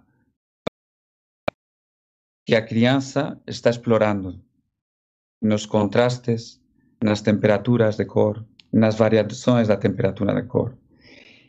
E o que mais eh, surpreende é que eh, isso tem a ver com as nossas pesquisas. O bebê não faz isso sozinho. O cérebro não funciona sozinho o que sabemos, o que estamos começando a saber, é que o grupo faz que todos vejam coisas que individualmente não conseguem ver. Digamos, 40 bebês são 40 cérebros que percebem a música como 40 músicos, a pintura, o espaço como 40 pintores de primeira ordem que trabalham juntos e que, sobretudo, trabalham sinestesicamente. O bebê não tem os sentidos separados. A luz amarela ou a luz branca é um sabor, é um som, é um tato, é uma percepção de, um, de uma vibração que tem uma ressonância na pessoa que nós não imaginamos a capacidade orquestral dessa ressonância. Então, há, há um foco colocado em um teatro com bebês é um foco que tem um componente sagrado no ritual que converte o ser humano em espectador do essencial do ser humano, que que Sandra expressava muito bem, com essa coisa que, que nos coloca em um lugar que nos questiona, que nos interroga, que nos eh, impulsiona. No é un lugar, en termos de tempo, o bebé non pasa a un tempo, eh, desde un tempo finito e pequeno a un tempo infinito que é o adulto. Ao contrario, ao contrario, o bebê nasce no infinito, em um não tempo, em um infinito, e portanto em uma capacidade. Vou tentar explicar isso. Em uma capacidade de perceber tanto a luz como o som, como qualquer técnica, como uma vibração infinita. Quando você já não escuta o som e a vibração e a ressonância, ele continua escutando. E, e continua ela, ele viajando nesse som, nessa reverberação. Portanto, eu remarco ou sublinho a, a, essa, essa importância da delicadeza, da subtil, subtilidade que a Mariana falava, porque nos encontramos em lugares em que achamos que sendo é, fortes com a luz, com volume, com a, é, com, nós estamos sendo amplios no espectro. E na verdade, não. O que estamos fazendo é empobrecer o espectro de luz e o espectro de som. E não sei se tenho tempo ainda, mas o que sim gostaria de, de colocar é que esse espaço do parto, do nascer, do dar a luz, é, do alumbrar, tem que ver com uma ação é, que o bebê faz. Técnica é uma palavra que vem de tecer, de fabricar, de, de conectar e, portanto, de entender. Entender na origem, eu sempre gosto, é uma palavra, um verbo que gosto muito e como sempre a, a, a Sandra ela, ela coloca que sempre fala, não, os bebês não entendem, e, portanto, um técnico de luz vai pensar que vai entender se eu coloco essa sutileza desse cromatismo, eh, desse cromatismo lumínico, não? entender não é uma capacidade unipersonal, como, como os dicionários falam. É, entender vem de tecer como técnica, e tecer como técnica é uma relação de trançar, de fazer tranças, de fazer, de fazer um, um, um movimento em espiral, que é o que o ser humano, quando nasce, ele faz. O Sol e a Terra fazem esse movimento giratório, que vai fazendo que o espectro de luz tenha tantos matizes como queramos entre o menos infinito e o mais infinito. E que cada acto seja uma reverberação que deixa uma impronta.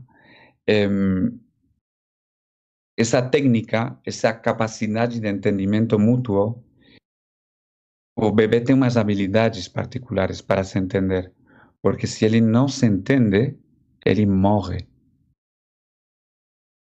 No século XIII, um imperador fez um experimento. Ele queria saber qual era qual era a primeira língua. Federico II se chamava, um sábio, eh, neto de um, de um grande sábio e, sobretudo, filho de um de uma mulher muito sábia e, e, e, e ao mesmo tempo um, um homem que viveu eh, essa coisa de ser alumbrado e perder a mãe. Ele fez um experimento que era colocar os bebês com as nodrizas sem que falassem para eles, sem que cantassem para eles, sem que vibrassem para eles. Isso, isso que aconteceu também nos, nos um, orfanatrófios de Bucareste, na época da ditadura de Ceausescu, fez que essa falta de vibração, essa falta de essência, essa falta do melhor do ser humano produz inanição e produz a morte. Então, quando o bebê nasce, ele nasce com fome de luz. Nasce para dar a luz em um elevador, em uma sala de um teatro, em uma creche, em uma vida, traz a luz com toda a força. E nós, na técnica da luz, o único que podemos aspirar é tentar ser um pouco melhores do que somos, poder nos exigir a ir um pouco mais além dos nossos próprios pensamentos, sentimentos, afetos e das nossas próprias capacidades, porque o que está do outro lado ainda tem memória do outro lado do tempo E a luz não é outra coisa que uma, uma substância que faz vibrar a matéria. E o ser humano, eh, o bebê, faz vibrar a matéria com uma força que o Peter Brook falava: você coloca um bebê e meu melhor ator, nenhum espectador vai olhar meu melhor ator. Porque ele tem uma presença de luz, uma presença de presente que não é comparável àquelas frequências que os atores já temos delimitadas, temos é, não nós, nós sabemos qual é o nosso tom, não? A voz do bebê e o ouvido do bebê é absoluto, é absoluta. Pode ir das frequências mais baixas às frequências mais altas. E, e, isso, isso é muito importante para quem faz luz e quem deveria pensar que não é necessário passar a 5.500 de, temperatura, aquele, digamos, luz do dia, pouco ao máximo, não é necessário, porque é uma, é uma ferida em uma sensibilidade que passa por todos os lugares possíveis da luz e por todos, sobretudo, e isso é o mais difícil, por todos os lugares possíveis da escuridão.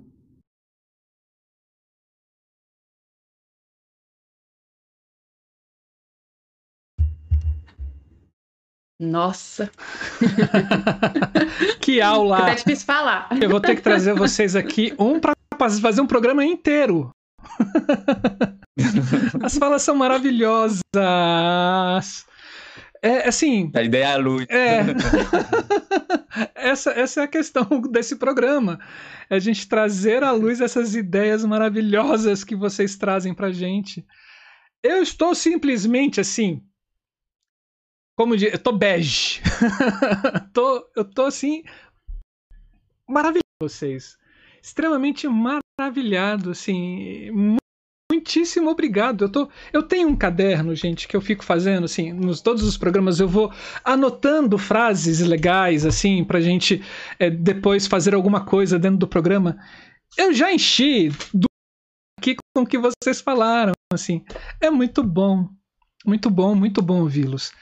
É, vocês que estão nos escutando aí na internet, assim, é, agora é a vez de vocês. A gente vai abrir a roda. Vamos, vamos compartilhar aqui com, com esses debatedores o que vocês pensam também e as e, e, e, os questionamentos que você tem nesse, nesse sentido. Né? A, a Silvia Araújo ela fala que conheceu o teatro para bebês através da Aliança pela Infância e foi transformador para ela nesse sentido. Né? E a gente tem uma pessoa aqui desde a Argentina. Onde está? Ah, Viviana. Viviana, seja bem-vinda ao Brasil. essa, essa é a melhor forma de você estar aqui no Brasil, via internet. A forma mais segura atualmente. Vocês falaram muito, pessoas, assim. É, eu, eu, sei que vai ser uma pergunta meio que redundante, né? É, mas vocês falaram muito nesse ambiente seguro, né? É, e aí quando a gente pensa enquanto técnica, né? A Sandra fala isso, né? Assim, a técnica tem que entrar para proteger esse encontro, né? Do espetáculo com o bebê. É, agora pensando nas técnicas mesmo, né? Figurino, cenário, luz, som, maquiagem. É, como é que é pensar essa segurança pensando nessas técnicas em si?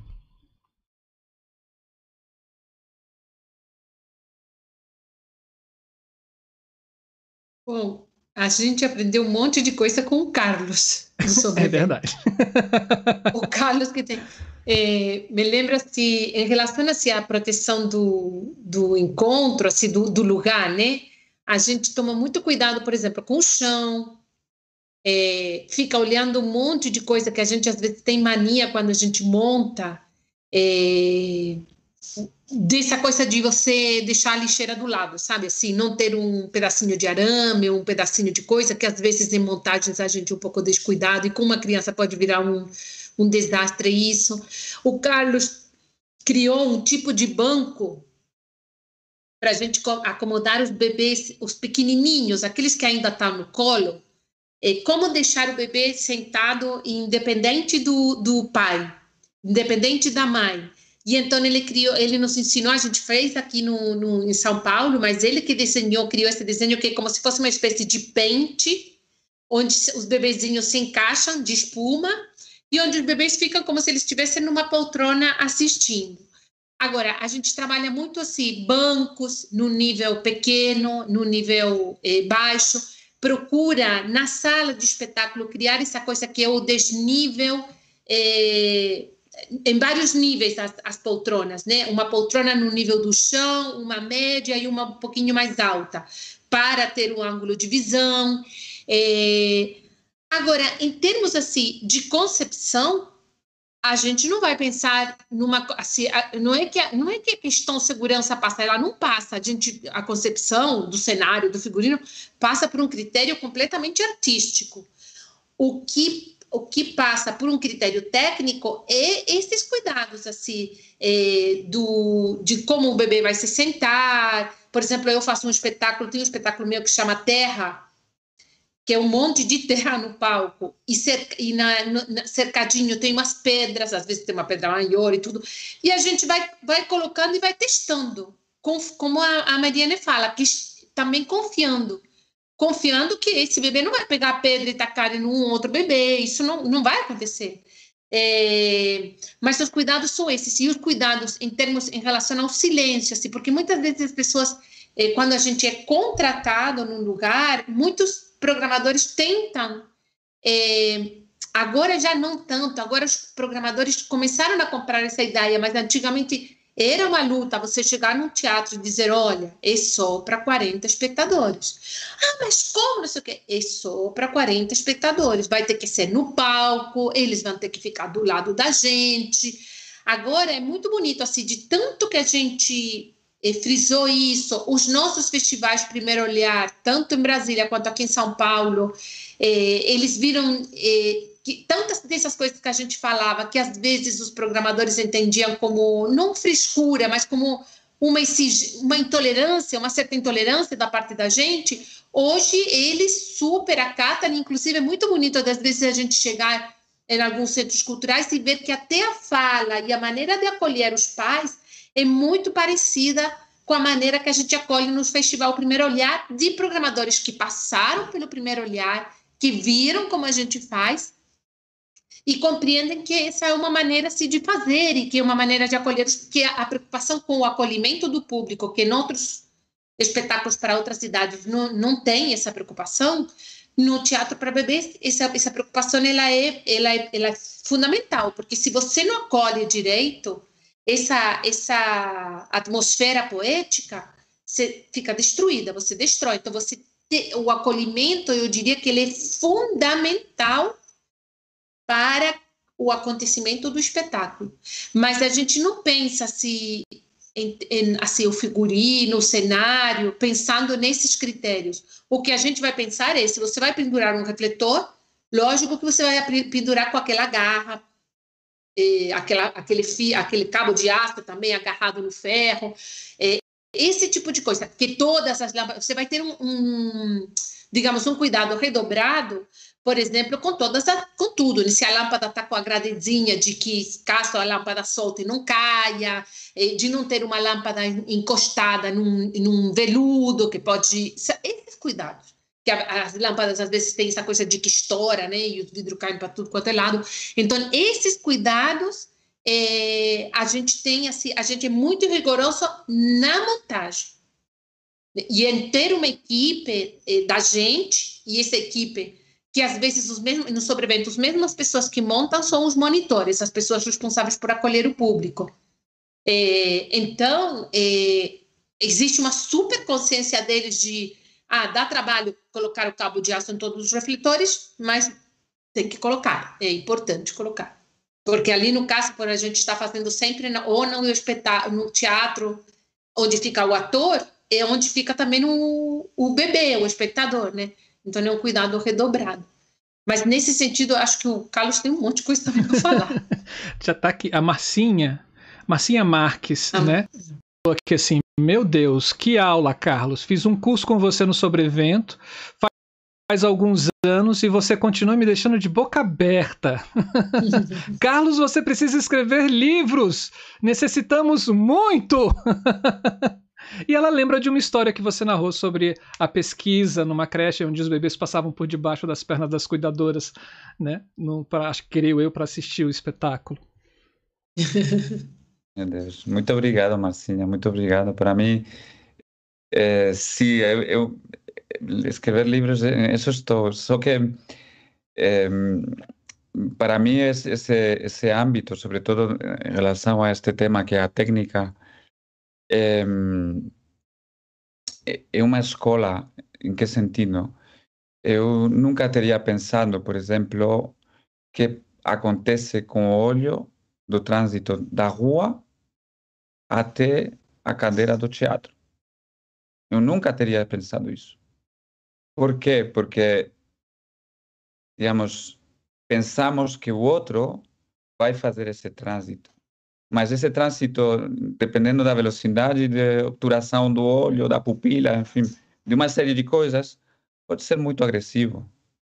Pode, pode colocar o outro numa agressão esse trânsito de vir da rua para dentro de um espaço. Eu me lembro a primeira vez que apresentamos Pupila d'Água, eh, fizemos no exterior, tínhamos pesquisado numa escola, uma creche, pelo ano 2000, uma coisa assim, e, o, e decidimos levar as crianças fora e, o, e era uma, uma pequena caixa de 4x4 e nós fechamos essa caixa.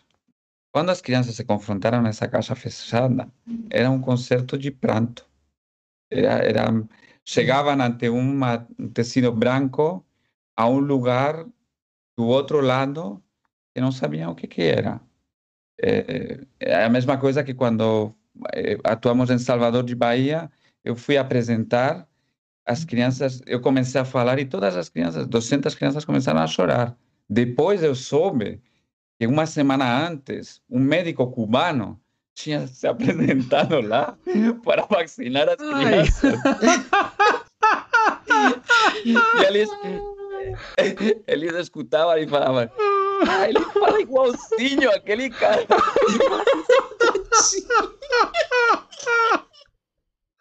ele vai vacinar a gente. Aí você entra num universo sensível, extraordinariamente sensível. E o que você tem que perceber é que é, cada pessoa é um mundo. Não tem duas crianças iguais. Não tem crianças que sejam. É, nisso, me desculpe a psicologia do desenvolvimento, mas se cometeram muitos erros no parcelar o desenvolvimento humano. É, Piaget começou fazendo esse trabalho de parcelar e ele mesmo sabia no final da vida que, que isso era um erro, porque o ser humano não é um, um construto mecânico. O ser humano é mais complexo que um mecanismo. Uhum. É muito mais complexo que um mecanismo simples. É um mecanismo que nós ainda não conhecemos como funciona. E, e nesse sentido, a técnica é outro mecanismo, é, é uma tecnologia aplicada. É, a Sandra falou várias coisas, não? Eu talvez completaria falando que a, para mim hoje o mais importante e que eu não fiz na minha carreira, talvez o mais importante seja limpar a energia do lugar. Porque a energia do lugar deixa traças. Os, os, digamos, uma briga antes do espetáculo, um, um, um espaço onde aconteceu uma coisa deixa uma traça que nós não percebemos, mas a criança percebe. E isso para mim, tecnicamente, é o que seria que teria que ser feito, não? Como limpar um espaço energeticamente para colocar ele, esse espaço, em uma eh, neutralidade espaço, o espaço tecnicamente não tiver teatro. E o bebê precisa da máscara neutra para poder se sintonizar com o espaço e com as pessoas. Por isso, nós fazemos uma recepção antes. É, uma coisa importante é que todas essas coisas se fazem não sempre por conta dos bebês, mas a maioria das vezes por conta dos adultos, uhum. que chegam estressados, angustiados, com pressa, com medo, eh, desatendidos, sem saber como lidar com a situação, com umas falas que às vezes você escuta, você preparou, limpou esse espaço e o adulto chega. Não, vamos, vamos calmar a energia, vamos, vamos colocar em um lugar que nós comecemos a, a ritualizar alguma coisa, não? E tudo isso é, é, é um arte. Para mim, o mais difícil hoje ainda é receber o público. E ser capaz, a, a, Sandra tem uma habilidade para isso, imagino que a Mariane também, para poder transformar essa energia em uma energia possível, para que depois a luz, o som, sejam escutados a partir de uma limpeza, não, não, não a partir de um, de um som que se sobrepõe sobre outros sons, uma energia sobre outra energia, porque no final o, o bebê é como um diapasão, diapasão puro, um cristal de luz. É um, é um, é um como se fala, um, é, uma, aquelas pirâmides onde através da luz e a luz se refracta, um refractor de luz puro.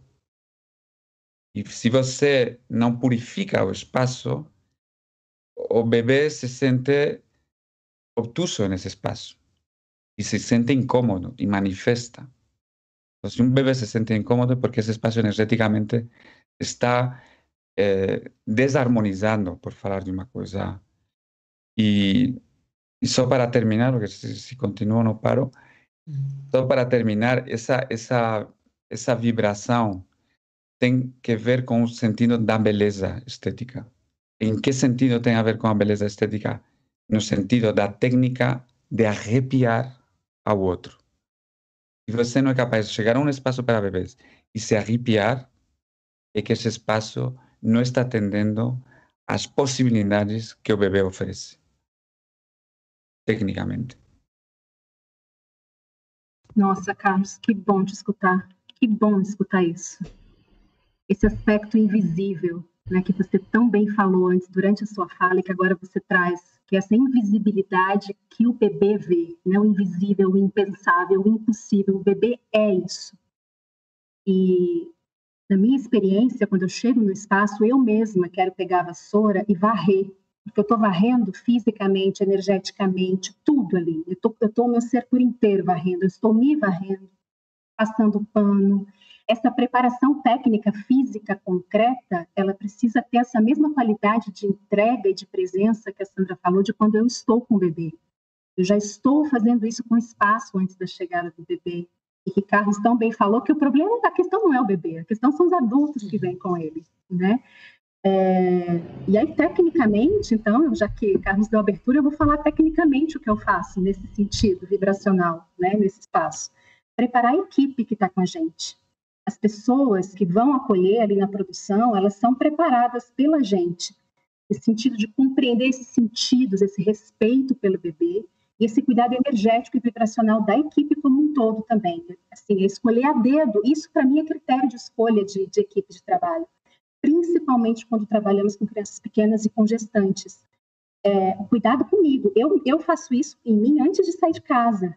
Uma série de práticas de autocuidado vibracional e tudo mais que eu faço para mim, antes de me colocar diante do outro, porque eu não tenho que levar para o outro os meus problemas, as minhas frustrações, as minhas mazelas, eu quero levar a luz que há em mim para o outro, né? Se é eu...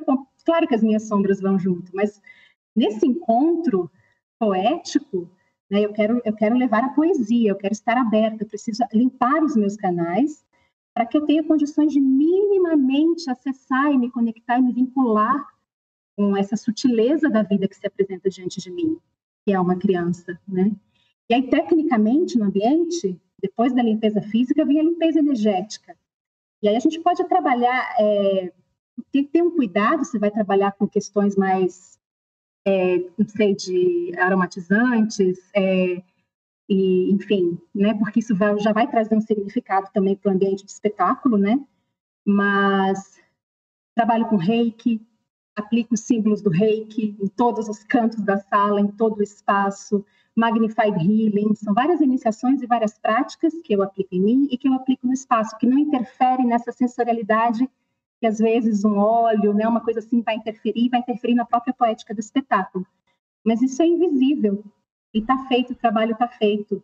E eu visualizo mesmo, é um trabalho de imaginação, de que aquela porta por onde entram aquelas pessoas, ela é um portal.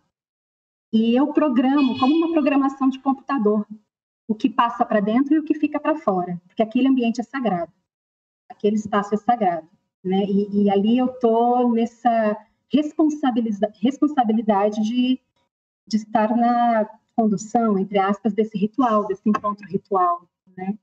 Para que essas crianças possam ser e estar e que a gente possa também ser e estar com elas. Obrigada, Carlos. Que, que maravilha de escutar. é, isso, isso me, fa me, faz é, é, remeter um pouco à sua fala, Mariane. É assim, quando você fala que o bebê é essa simbiose com o mundo, né? Que a gente vai perdendo ao processo do crescimento e da socialização, né? A sociedade vai fazendo a gente ser fragmentado e, e não, e, não e não pertencer mais a esse, esse todo. Né? E, e, quando vocês falam nesse processo de é, de harmonização desse espaço é justamente que é uma antena, né? Sim, ele, ele absorve tudo, né? Sim. E, e, e eu fico imaginando, assim, eu tive, eu já tive a oportunidade de iluminar dois espetáculos para bebês. Um deles é Achadouros, que vocês conhecem, né? Que é um espetáculo fofo, fofo demais. E, e uma das coisas que eu me perguntava, é, enquanto, enquanto artista mesmo, né? Assim, é, que é justamente, né? Assim, que olhar de descoberta essa criança tem, esse bebê tem, naquele momento do espetáculo, do teatro, naquele momento em que aquilo acontece em cena. Né? E, e é encantador quando você começa a, a vê-los né? nesse sentido. Eu vou responder, mas Sandra talvez também tenha coisas, Marina, coisas que falar. Não queria tomar todo o espaço, mas é, é porque para mim, o, o Marcelo, essa, essa capacidade de absorção é menos importante que a capacidade do ser humano, desde que nasce, de negação. Quando um bebê não quer uma comida, ele você não vai conseguir dar essa comida.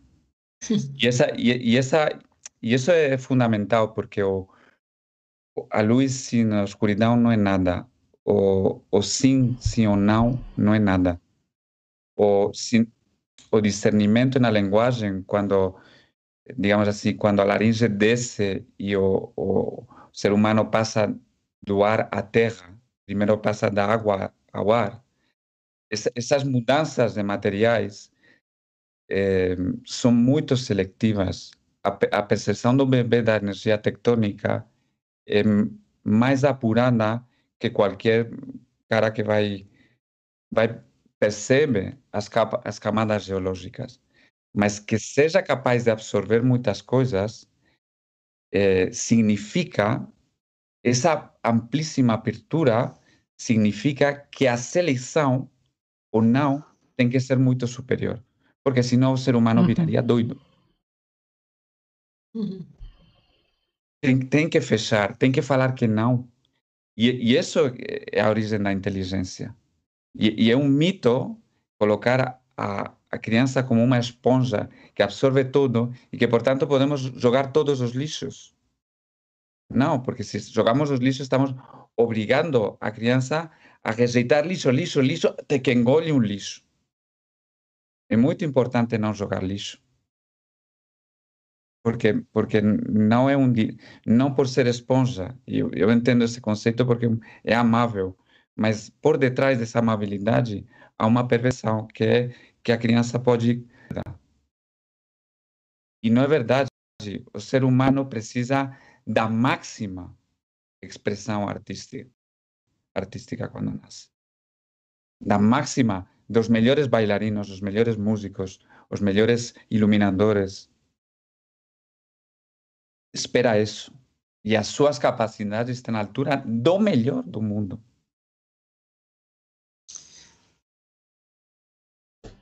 Eu acho que quando o Carlos fala falou na outra fala de da estética, né? da, da, da estética como da estética mesmo, porque a estética também são sentidos de que a gente tem que se arrepiar. É, isso é muito importante se a gente pensa assim, quais são os cuidados que eu tenho é, essa poesia, porque às vezes a gente acha, essa coisa que a Mariane também falava, assim, que a gente chega nas escolas e é tudo muito colorido, é tudo muito a música alta, né, que a gente fala, né? É, e esse cuidado a gente tem que ter no, no, no quando faz um espetáculo para bebês, assim, de é, qual é a forma, né? Porque também as pessoas às vezes pensam, e às vezes quando a gente dá oficina, é, de que você não pode, de que você só pode trabalhar determinadas cores e outras cores não, e de não entender, e isso é muito engraçado, porque às vezes essa ansiedade que a gente vê nos pais, ela se dá muito, porque quando eles chegam para o teatro e veem nossos espetáculos, nada atende as expectativas que eles tinham do que ia ser o teatro para bebês.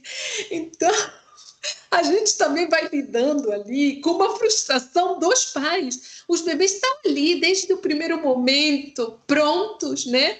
E os pais assim, como assim? Meu bebê não vai entrar lá, não vai dançar, não vai cantar, a gente não vai cantar junto.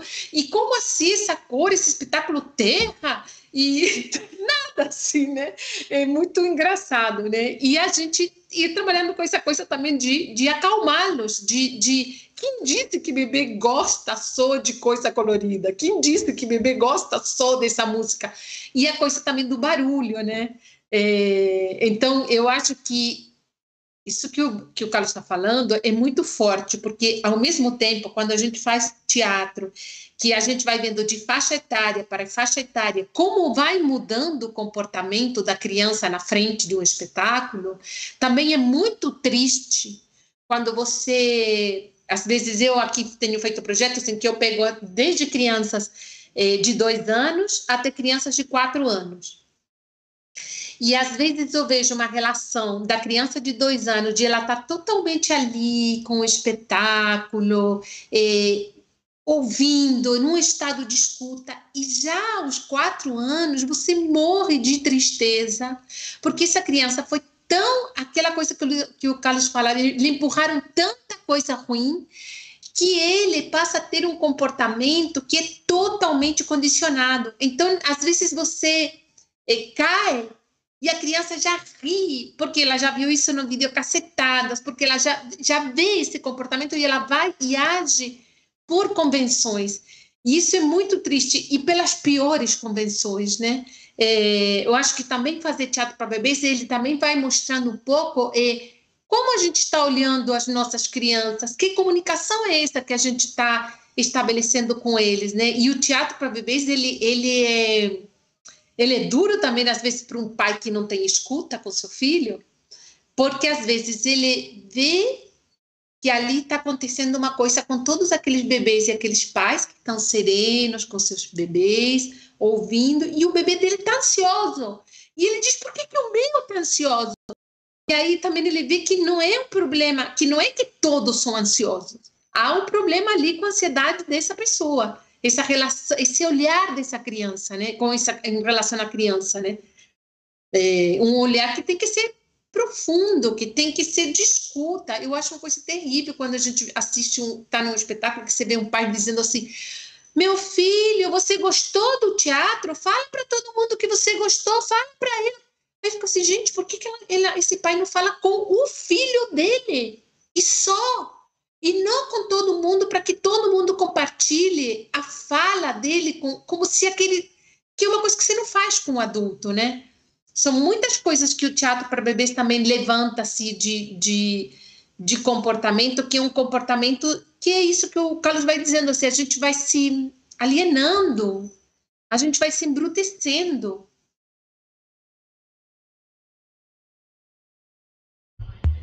Eu queria completar uma coisinha que me veio à cabeça e acho que, que talvez seja importante para. Porque todos esses adultos que a Sandra e, e que a Mariana de alguma forma também falou, eh, talvez sejam adultos que nasceram em uma luz com as luzes no máximo e que nada mais nascer foram pegadas das pernas, foram levadas às pancadas para eh, supostamente abrir os pulmões, mas que receberam a primeira experiência de luz com uma agressão, com uma violência, com uma como uma como forma de, de humilhar a pessoa, não? E essa e essa experiência da luz para, por exemplo, as crianças que nascem de cesariana, eh, no teatro é muito fácil de observar quem nasceu de cesariana, quem não nasceu de cesariana.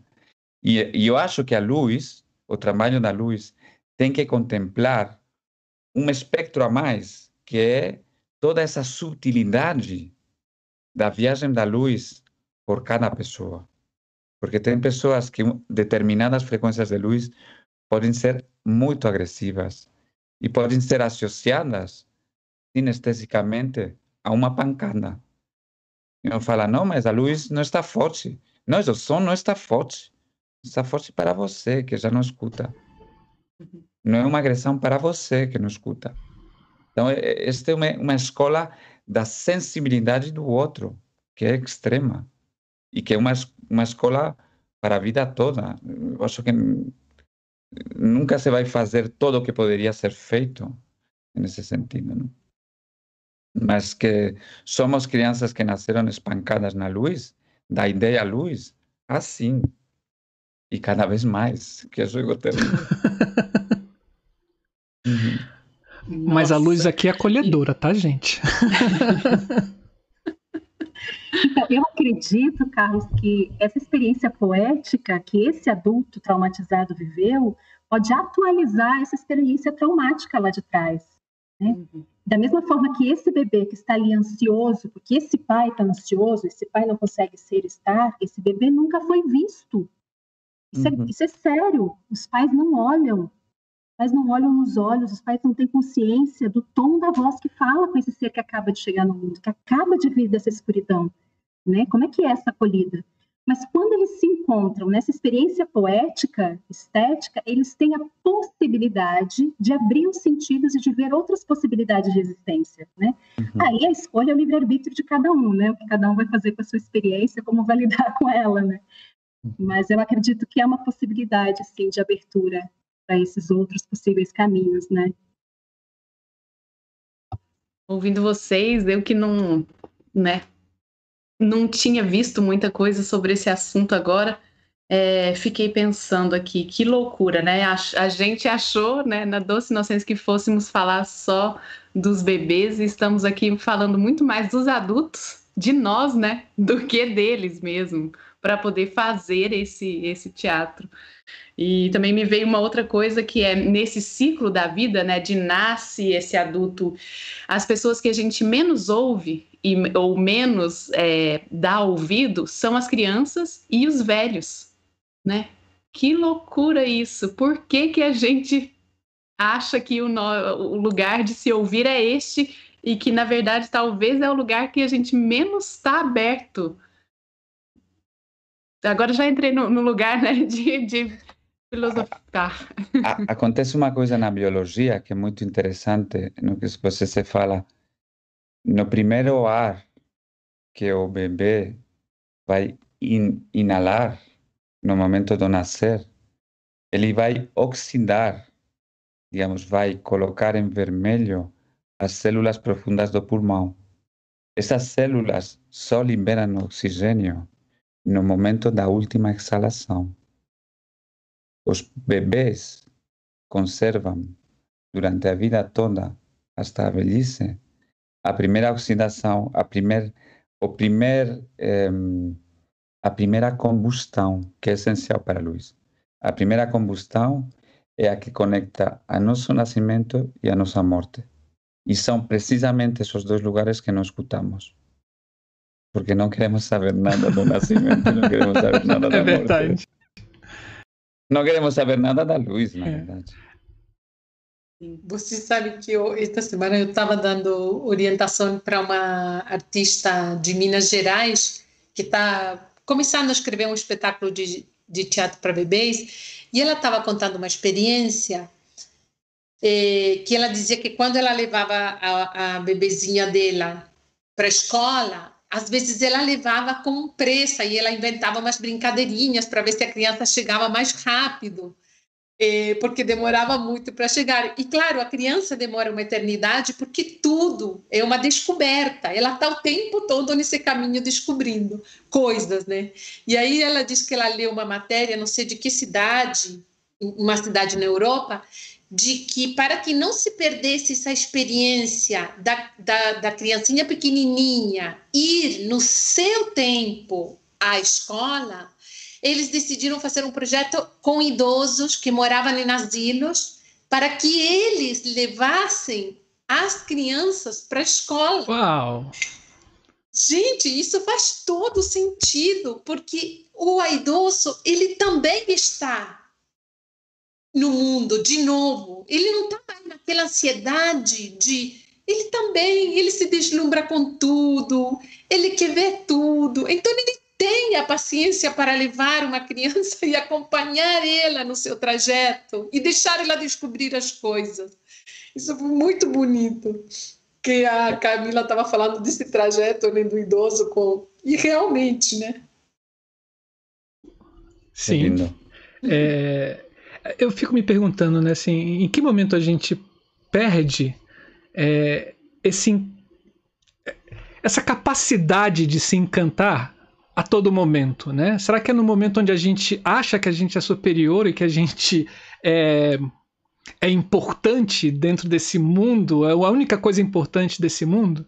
Porque é, aqui no nosso canal a gente sempre, quando a gente está no programa Criação, que é quando um iluminador ou iluminadora vem falar sobre o seu processo criativo né, para a luz de um espetáculo, é, é sempre é sempre teclado, né, assim, um, essa palavra encantamento, né? Eu preciso me encantar com algo do espetáculo para que mova meu processo de criação, ou a luz ou o espetáculo tem que encantar o espectador, né? Assim, n- será que nós artistas é, buscamos essa reconexão com essa infância desse encantamento?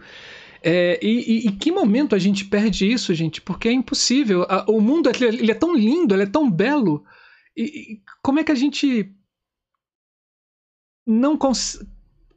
destrói, né? Como a gente destrói, assim, é como a gente não dá tanta importância mais a ele, assim. E onde é que está esse encantamento nesse momento espetáculo com a com a primeira infância? Assim, o Carlos já falou lá, né?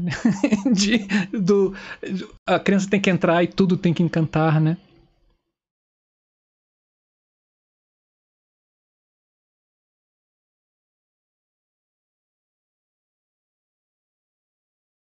Era uma pergunta. Bom, a gente pode passar. E, sabe, que você estava falando agora, eu sempre digo assim que eu posso morrer tranquila agora, porque depois de ter feito teatro para bebês, eu, eu sou outra, como artista também.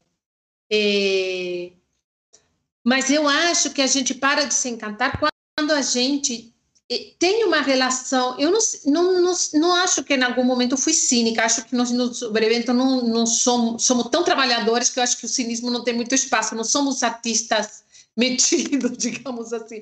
Somos artistas daquele que carrega o caminhão, de que varre o teatro, então não tem muito como fazer uma posse de blazer ou alguma coisa do gênero em relação a, a, ao mundo. Mas acho que se a gente às vezes pode se endurecer, e acho que a gente tem que eh, tomar cuidado, eu acho, como artista, de. Eu acho que o bebê nos faz lembrar assim de que do que o, o que, que é fazer artes? O que que, por que, que você é artista? Não pode ser uma coisa é, de ego e nem pode ser uma relação utilitária com o que você faz, e nem entender o teatro como uma prestação de serviço ou como alguma coisa que deve servir para alguma coisa. E eu acho que às vezes a gente cai, e eu já acho isso também numa relação, mesmo não sendo artista, numa relação eh, muito concreta. Há pouco tempo eu estava pensando assim, a gente às vezes quando constrói uma família, né, acha que a felicidade do seu filho vai se dar por tudo aquilo que você proporcionar para ele, daquilo que ele quer fazer. E às vezes eu fico pensando que se você não der afeto, afeto e senso crítico, eu acho que isso é a base, eu acho, para um ser humano ser feliz. Cada vez mais eu estou convencida de que se esse ser humano tem uma relação com a vida poética e associo o poético com o senso crítico, no sentido de questionar, no sentido de estar curioso, pode acontecer qualquer coisa que você vai ser feliz.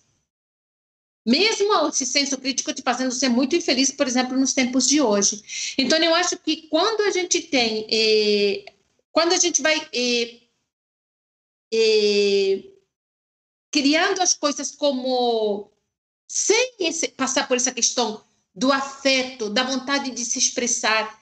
Hoje, por exemplo, mesmo eu recebi uma mensagem eh, de uma menina que ela dizia assim para mim: "Ai, olha, eu tô querendo inscrever um projeto no edital. E eu queria que te perguntar, você dirige? É, e, e se você dirigisse, você toparia me dirigir? E aí também, aí você escolhe o cenário, o figurino, o diretor musical alinhado com você. E aí, o que que você me diz? Aí eu disse assim, gente, não tem, assim, não tem nem como responder essa pessoa. Ela já está entendendo o ofício dela é, de uma maneira tão concreta, de uma maneira tão utilitária, uhum. que como é que essa pessoa vai se colocar? Eu acho que essa pessoa, nem que ela fizesse, mesmo que ela fizesse teatro para bebês, ela ia conseguir, não sei se ela ia conseguir se deixar atravessar por um bebê do jeito que ela está. Porque vejam como ela, como ela pensa. Um próximo trabalho. Quando um próximo trabalho deveria ser um próximo sonho. E você deveria estar muito feliz de poder fazer isso. Feliz com as pessoas também que você está. Eu não sei, eu acho que o encantamento. Estava eh, pensando muito nisso, assim, a gente agora estava fazendo umas, umas transmissões ao vivo dos nossos espetáculos do teatro. Então, todos íamos lá no teatro nos encontrar. Era uma saudade de todo mundo, era uma vontade de estar com todo mundo, e era um. Eu saía do teatro dizendo assim: nossa, eu, como, eu tenho que agradecer muito a vida por ter essas pessoas junto com a gente elas me comovem também como pessoas, a sua vida. Então eu acho que, que é, eu acho que a gente se deixa e por isso que eu acho que as crianças vêm nos salvar. As crianças nos salvam para isso, porque mesmo que a pessoa que tenha uma atitude super concreta, utilitária, tudo, se a criança passa mal ou se a criança se mancha, ele vai ter que parar de fazer o que está fazendo e vai ter que ir lá trocar a roupinha, colocar uma outra roupinha. Isso é bom. É bom para que essa pessoa saia, se conecte com uma outra coisa que eu digo que é o essencial. Marcelo, me ocorre uma questão sobre essa, essa questão que você levantou desse encantamento, né? Essa perda de poesia no viver. Me inspira muito, muito pós-guerra e trabalhou no orfanato com crianças órfãs de guerra. E o índice de mortalidade, o baixo desenvolvimento dessas crianças era terrível né, naquele período.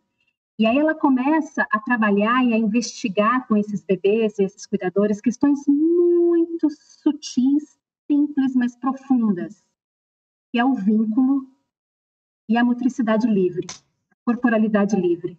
Mas o que é esse vínculo? Para mim, isso, esses são princípios, sabe, do nosso trabalho artístico também com bebês. O vínculo se dá, em primeiro lugar, pelo olhar. Então, eu nunca faço nada com o bebê sem antes estabelecer uma relação olho no olho, que é isso que a Sandra falou que acontece durante os espetáculos, né? É olho no olho de verdade. Isso é o que toda mãe, todo pai, toda cuidadora deveria fazer com o bebê antes de pegar para trocar fralda. Olhar nos olhos, olho no olho. A gente cata a criança lá no chão e leva para trocar. Isso é de uma agressividade, isso é de uma, eu costumo chamar de pequenas violências amorosas do cotidiano.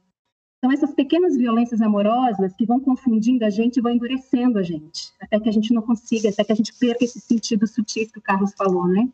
Depois do olhar, é, é, o banho, é o banho de palavras que ela chama, é o como a minha voz é onda e a minha voz toca o corpo desse bebê. Então, é preciso também ter consciência de como eu falo com esse bebê. Não é eu falar, não é nada disso. É uma fala verdadeira, uma fala incorporada, uma fala centrada é, eu não pego antes de perguntar se eu posso pegar. Eu não pego nunca o bebê do colo de uma mãe. E se eu for, se eu for perguntar para a mãe, é o, é o bebê que me pede para vir no meu colo, não sou eu que quero pegar o bebê no colo, né? Porque é uma coisa que a gente leva para lá e para cá, né? Assim, assim que se lida com a criança pequena. E aí, então, só depois é que eu toco. E aí vem e a qualidade desse toque também e desse tato. Mas esse adulto tão mecanizado no cotidiano passa por cima e cata a criança, né? Tem o olhar, tem a qualidade da minha voz e tem a qualidade do meu toque antes de eu me aproximar de um bebê recém-nascido, de uma criança de um ano, de três anos, de cinco anos. Quando eu vivo isso com os meus filhos aqui, eles não aceitam. E é esse não que o Carlos falou. Quando eles vivem uma experiência sensível e respeitosa no mundo, eles não aceitam a falta de respeito e eles olham para o adulto e dizem: Não, não gostei do jeito que você falou comigo. Por que você falou desse jeito comigo? Eles falam isso para qualquer pessoa. Você está falando grosso assim comigo? Eu não quero que você toque na minha cabeça. Ele não precisa que eu faça essa mediação. Ele dá, e, e são crianças assim reservadas, não são crianças muito comunicativas, sabe, expansivas assim, são mais reservadas. Mas eles se colocam no mundo. Então, é, vai dessa forma que eu acredito de como a gente vai sendo acolhido já dentro da família. E, e essa qualidade está nessas experiências estéticas e poéticas que a gente busca viver né, com os bebês. E eu acredito, isso não é didático, isso não é pedagógico, mas a experiência ela é em si. E talvez um pai ou uma mãe tenha um estalo ali, em algum momento. Nossa? Talvez algo aconteça, algum rompante de sensibilidade ali aconteça e esse adulto possa rever a sua relação com o seu bebê também, né? Porque essas pequenas brutalidades, elas vão endurecendo a gente já a partir dos primeiros meses.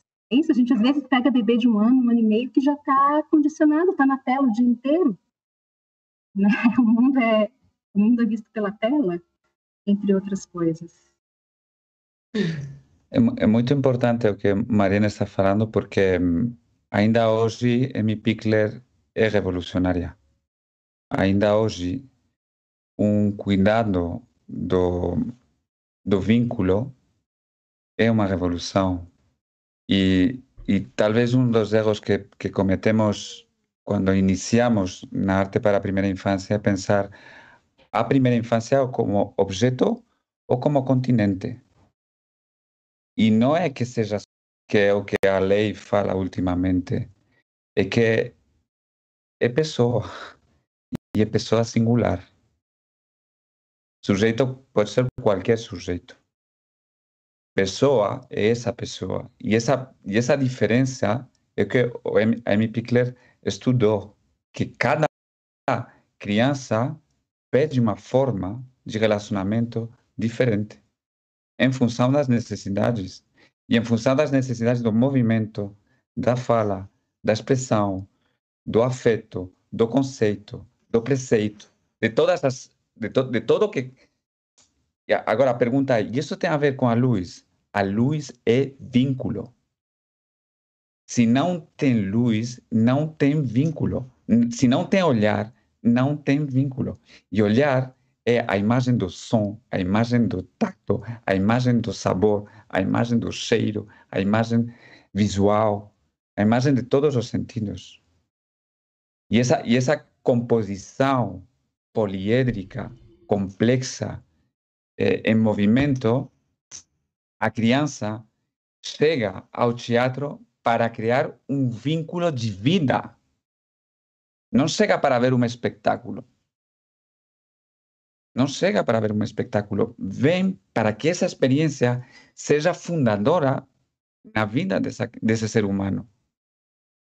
Imagina, eu acabo de nascer, que é o espetáculo mais incrível da face da Terra.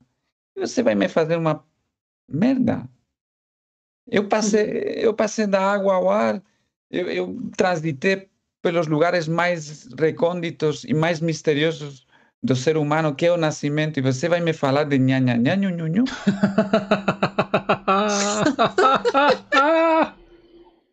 Muito bom. Não. Não. Nesse lugar não tem espaço para ego, né, de ator, de atriz, Não, isso que não. a Sandra falava. É o espaço da Não. verdade, do encontro, generoso, humilde, verdadeiro. Sim. não. Talvez por isso que, que sejam poucos mesmo. É raro, né? É, Quase. ra- é um encontro raro. Ele é, É. ele é um ritual mesmo. Passamos a vida toda procurando isso. É. Sim. A vida toda. Por isso, Talvez, quando. é, talvez a gente, eu faça teatro com bebês porque eu estou procurando isso na minha vida toda. Estou em Todos. busca. né? Todos. que lindo. Todos.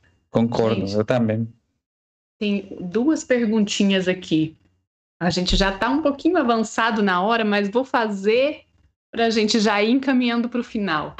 A gente está com a Marcinha Marques, que ela pergunta: Sandra, Carlos, onde buscam inspiração para fazer os espetáculos? E tem também a Cia Fios de Sombra, pergunta: a experiência da maternidade, paternidade pode contribuir para esse olhar sensível à criação artística para os bebês?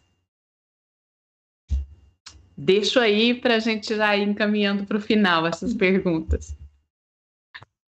É, Carlos, você quer falar? Vai, vai, vai. Que, assim você me inspira. É, eu acho assim, nós no Sobrevento, o Carlos e a Clarice nos apresentaram no Teatro para Bebês, e antes, acho que antes, não, quando os nossos filhos já tinham nascido, mas estavam pequenininhos, e, e nosso primeiro espetáculo de teatro para bebês, ele veio quando os nossos filhos estavam já com três anos. Mas se eu acredito que quando é, um artista, eu acho que tem um bebê, não sei, a gente fica com tudo muito à flor da pele, assim, os, os sentimentos, a maneira que você se deslumbra, e é isso, essa coisa que o Carlos dizia assim, eles te pegam pela mão e te conduzem. Então, eu, os espetáculos que eu. O primeiro espetáculo que a gente fez de teatro para bebês, que eu escrevi o texto, nasce de um texto a partir de uma ideia da minha filha, indo pela calçada e prestando muita atenção aos dois anos de não cair. E então, quando ela ouve um choro de uma criança, ela que estava tão concentrada no, no piso que ela estava pisando para não cair, ela olha e pum, cai. Isso mexeu tanto comigo, porque eu disse que essa coisa que a gente vem falando assim, a gente perdeu essa capacidade, a gente está ali fechado, caminhando certinho e já não olha mais para nada. E ele e o bebê, ele é capaz de sair do seu caminho para olhar para as outras coisas. E aí eu criei o espetáculo Texto Bailarina, que é super baseado nessa ideia de, do bebê que chega. Que ideia é essa de equilíbrio? Que, que equilíbrio emocional é esse que eu não me atrevo a me arriscar, a cair, a olhar pelas coisas pela primeira vez? O segundo espetáculo nasce de um conto, que o, um livro que o, o Carlos e a Clarice nos dão de presente e que a gente lia para os nossos filhos. Então, se eles vêm é, desse, desse, vem deles, mas depois já já vem de porque já nossos filhos já estão adultos, desse, desse, dessa coisa de, do bebê me fazer olhar e pensar é, em buscar um pouco a essência, sabe? O que, que mexe comigo lá no fundo. E na capacidade de acreditar de que você pode fazer uma coisa é, que seja falar desde, desde muito desde sua intimidade, intimidade, intimidade total, de não ter medo de expor essa intimidade por uma por uma relação honesta com eles, mas assim de eles já me fizeram falar de tantas coisas, me fizeram desenterrar a minha avó, me fizeram desenterrar o meu pai morto, me fizeram falar da morte que está ali embaixo da terra, mas essas pessoas que morreram e esses ossos que estão ali enterrados são o amor, o amor dessas pessoas que passaram, que criaram outros seres, mas eu não sei, eu, eu, o que me inspira, na verdade, são os próprios bebês, assim, é, desse, desse olhar também, eu acho assim, mais sereno também em relação à vida, em relação a de que, ah, não preciso fazer uma coisa genial, nem preciso porque antigamente a gente quando era novo dizia assim, ah, tem que ser criativo, né? Assim, como como é como é? O que que é ser criativo? E depois você vai percebendo com o passar do tempo que não é ser criativo, é só se escutar e escutar, escutar o que está fora, e só escutar, que as coisas vêm sozinhas. E eu acho que os bebês nos ensinam a escutar. Então, eu não sei se eu encontro inspiração ou se os bebês foram me ajudando a me acalmar e a escutar. E aí eles fazem a gente dizer essas coisas que a gente tem dito nesses últimos espetáculos. Eu vou tentar responder a três, três perguntas de Muma. Eh, da onde perdemos o encantamento, que é a pergunta do Marcelo. Eh, esta pergunta da inspiração e a pergunta da se a maternidade pode contribuir para o olhar sensível. Eh, vou tentar fazer as três em uma e, e tentar responder a uma coisa que também é uma pergunta em si. Eu acho que, que há um momento em que passamos do encantamento ao entusiasmo. Encantamento no sentido do feitiço exterior, do cantar, do que está fora, do que nos produz uma, uma, uma sensação mágica e, portanto, que está além da ordem dos sentidos, não? além da, da compreensão e da lógica. Não? Um, o entusiasmo é aquilo, aquilo que passa para dentro, quando o encantamento passa para para dentro e produz essa eh, relação etimológica de que temos a Zeus, a Deus dentro. E, portanto, a luz já não está fora, a luz está dentro. Isso é muito importante entender com bebês. Os bebês portam eles a luz. Eles portam a luz. E, portanto, eles são guias também. Portanto, são mestres também. Eles, eles levam uma lanterna para poder ver na escuridão. E essa lanterna é a luz interna do próprio da própria capacidade de entusiasmo. Há um momento que para mim é essencial que se perde e, e, e tem a ver com, eh, por exemplo, os Guarani Kaiowá, quando brincavam, adolescentes, não tinha um Guarani Kaiowá que brincasse renegando da infância.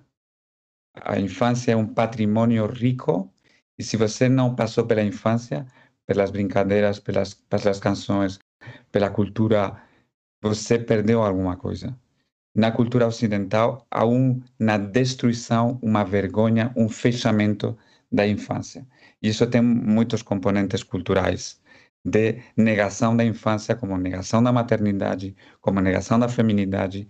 Isso seria outro assunto complexo.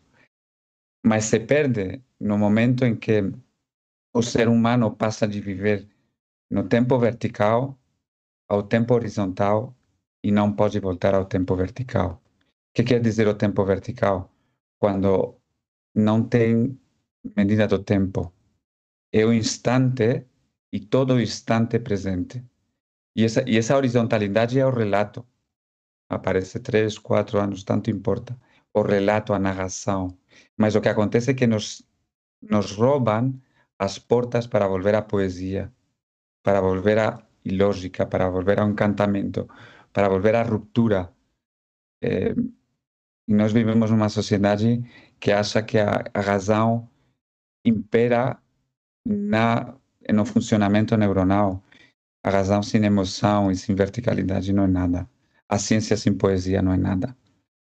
E, e por último, é, eu, eu, a inspiração, é, para mim, isso é pessoal, é, eu procurava nas creches primeiro, depois nas oficinas de pais e crianças, para ver essa coisa que a Mariana falava do vínculo, porque é essencial como, como se formula o vínculo, somos vínculo. E, e continuo observando nas creches, continuo fazendo trabalho de campo. Nas primeiras nos primeiros trabalhos de campo em creches, eu passava meia hora, tinha que sair, porque tinha tanto material, tantas coisas dramáticas passavam, tanta vida, tanta intensidade, tantas histórias brutais de, de todas as cores dramáticas, de todas as cores, a solidão, o abandono, eh, a, a, tragédia, o, o, a traição, enfim. Você, você, vai, você vai numa creche e você vê tudo Aí eu não tinha tempo de dirigir e tinha que sair, escrever e voltar. Isso não mudou. A, a creche é uma fonte de inspiração. Digamos, lugares de convivência com crianças. Pode ser em casa, pai ou mãe. Portanto, claro que a maternidade é uma fonte. Claro que a paternidade é uma fonte. Também uma fonte, por exemplo, para mim, o último espetáculo que fiz, escolhi atrizes que não quisessem ser mães. E me confrontei ter a uma não maternidade muito ligada com a primeira infância, curiosamente. Curiosamente. Por, só porque esse espaço, na verdade, é o espaço onde se rompem os estereotipos, que é a cópia, uma cópia é, falsa do último que aconteceu, e se recobram os arquetipos, que é a cópia original, ou a primeira impronta, melhor falando. A primeira impronta de Luiz, a primeira impronta do tato, a primeira impronta sonora, a primeira vez. E essa é essencial. E a maternidade marca, a paternidade marca, e a não maternidade e a não paternidade também marcam esses, esses espaços, não? É, para mim. E, e, e, depois acho que a inspiração está, está na vida. Que a vida traz nesse campo de observação. Não tem temas que não possam ser, ser falados tem como tem que ser falados. E isso, isso eu não sei, eu aprendo. Não? Eu, a primeira coisa é que você não sabe nada que você tem que ser guiado. Por isso insisto em que são quem são os mestres são aqueles que estão nas creches e que, e que são mestres para Amy Pickler, mas são mestres para todos todos os que vão observar. Aí que acontece que eles te mostram o caminho da arqueologia, da mitologia, da biologia, da eh, neurologia, das, de, de, todos os conhecimentos. Porque uma coisa que acontece é que a criança não tem direitos divididos, estão todos integrados. E isso que você aprende entrando numa creche. Que, que todo é um e que você pode encontrar a mitologia ou a arqueologia nesse lugar de convivência que é menos valorado, que é menos pesado, que é maltratado, mas que é um lugar sagrado, lugares de convivência, porque tudo o que se passou à humanidade está passando aí. Então imagina o que você pode ver. As cátedras deveriam estar nas creches, não nas universidades. Quando eu trabalho com as infantil, né, que hoje chama educação infantil, é que o meu, que sou professora universitária. Que é esse ensino superior, né? Superior a quê? Até porque justamente o período de ouro está lá na primeira infância, né? Se a gente desse conta de acolher com respeito, com integridade, esses primeiros anos de vida do ser, depois, depois as coisas iriam, né? Cada um está em si, a gente vai se perdendo de si conforme a gente vai crescendo. Para mim, a inspiração, antes de ser mãe, estava na minha experiência como professora de crianças pequenas. Né? Todos os dias era atravessada por muitas experiências com as crianças. O estar com as crianças sempre me atravessou, mesmo quando a criação não é necessariamente para crianças, né? Porque essa, essa vida potente que pulsa na relação com elas me inspira, com elas, com o mundo, com a natureza, né? Com a vida. Aí é evidente que quando eu me torno mãe, quando vem a experiência da maternidade, e depois quando eu me torno mãe de três, porque cada um é único, e porque cada, cada filho é um portal que transforma radicalmente a minha vida, e não me transforma só como artista, me transforma como professora, me transforma como ser humano, me transforma como mulher, em todas as instâncias da minha vida. Então, é, é claro que isso também transforma e me inspira na arte que eu crio. Mas quando eu penso que eu trabalho com teatro para e com crianças, é fundamental a convivência com as crianças. Né? É fundamental estar com elas. É, nesse momento, eu tenho a oportunidade de ter um laboratório em casa. tenho duas crianças e uma adolescente. Mas ainda assim, por exemplo, no processo do ERBB, a gente vivia também laboratórios, oficinas, experiências de canto, movimento, encontros poéticos com mães, pais e bebês, durante o processo ali de criação né, também do, do espetáculo. É, Para nós também foi muito importante estar com outros bebês, estar com outras famílias, para além da nossa própria família, enquanto também é, inspiração para esse processo de criação. Agora, sem dúvida que a nossa vida né, familiar nos inspira nos trabalhos que, que a gente cria artisticamente, até porque o contrário também acontece, né? A poesia também está um desafio para a gente nessa pandemia é assim, estamos com uma adolescente há quase um ano e meio em isolamento social. Você também deve estar aí, né? Pelo que eu entendi, Sandra. E, e um menino de sete anos e um menino de quatro anos. É para enlouquecer qualquer um. Então, a gente tem que fazer uma escolha. Ou a gente vê poesia, né? ou a gente cria, ou a gente recria essa nossa realidade. Se a gente não for capaz de fazer isso no nosso contexto, o que, que vai sobrar disso, né? E aí, se eu vou fechar um pouco essa, essa minha fala agora, já fechando mesmo, pensando uma coisa que eu tenho falado muito com os estudantes né, eh, lá na universidade. A gente não sabe o que vai acontecer, o que será daqui para frente. Eu não sei quando eu vou poder estar de novo com os bebês. Né? A gente não sabe quando isso vai ser possível. Por exemplo, quando a gente vai poder fazer teatro de novo? Eu estou formando atores ali, atrizes, professores de teatro que não fazem ideia. Eu estou fazendo estágio de teatro remoto, uma coisa que é, é impensável, é impossível, né? A gente não sabe o que virá e a gente não tem o controle disso. Agora, o que, me, o que, eu, o que me parece é que precisamos sobreviver e sobreviver bem. Porque nisso que virá, que não sabemos o que será, a experiência poética, e aí eu me inspiro muito na Amy Pickler, nessa experiência dela de pós-guerra, do vínculo, do encontro, da poesia, da corporalidade, do tato, do afeto, vai ser fundamental para a gente poder recriar essa nossa realidade é, e transformar essa realidade, que eu espero que a gente dê conta, né? Imagino que todo esse caos que a gente está vivendo deva vir para isso, né? Para dar um chacoalhão e a gente poder rever que mundo é esse que a gente criou, que está acolhendo essas crianças e qual a nossa responsabilidade nessa realidade, né? Então, espero que a gente dê conta e que a gente possa se encontrar em breve e transformar poeticamente as nossas realidades. Obrigada, gente, por esse encontro, por essa escuta incrível das falas de vocês. Bom, a gente é que agradece, gente, essa aula de hoje, que eu acho que eu estava inocente achando que ia ter uma, né? Falar sobre teatro para bebês e a gente está falando de humanidade. Como não também, né? Impossível. Ai, gente, muito obrigada pela presença, muito obrigada pela conversa de vocês. É, a Marcinha Marques está falando, gente, que quentinho no coração ouvir vocês. Mariene, Carlos e Sandra, gratidão. Amei essa conversa.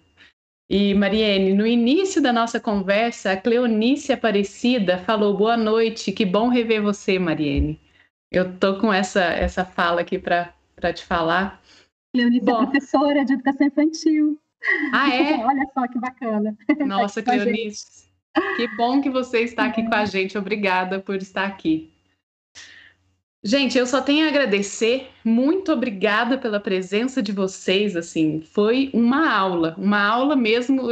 É isso. Eu saio, eu também tô com esse calorzinho no coração. Eu confesso que eu estava no início bem nervosa, que falei, meu Deus, é um assunto que parece que eu não sei. Será que eu sei? Será que eu vou conseguir conduzir, né? E agora eu saio tipo assim quero olhar para fora e, e parar para contemplar a vida um pouco. Quero dar uma pausa, sabe? Tô com, tô com essa vontade. Então, muito obrigada por esse, por isso, por essa noite, por esse encontro. Muito obrigada. Não era, não era Arnaldo Antunes que cantava Lembra um dia você também foi bebê, Camila? pois é. é. Marcelo, Sim. Sandra, Mariane, Carlos. Dia fomos bebês. Essa é uma viagem e, e não por estar longe desse espaço-tempo não significa que não passou e não deixou impronta, deixou uma impronta essencial. Nossos, nossos alicerces estão aí. E, me, e, por isso os alicerces são uma metáfora boa, porque mesmo que não ve, vemos eles, nos sustentam. E se esses alicerces não sustentam, tudo cai. Essa, essa, essa, isso é o, o, profundo do tema, que estamos nos alicerces da humanidade, falando da origem e os alicerces da humanidade. E, portanto, a origem e os alicerces da luz. E de dar a luz. e passar da ideia à luz. Os, os, por exemplo, os, os médicos, as pessoas que trabalham com saúde mental de primeira infância falam que a primeira coisa que, a, que influencia a psique da criança vem antes dela nascer. Que que, ela, que, que, que as pessoas falam sobre ela, o que, que elas silenciam.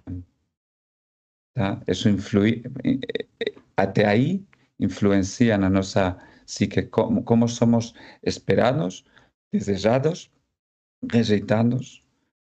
E, e, isso vale para nascer, mas vale para um espetáculo que é uma forma de nascer simbolicamente.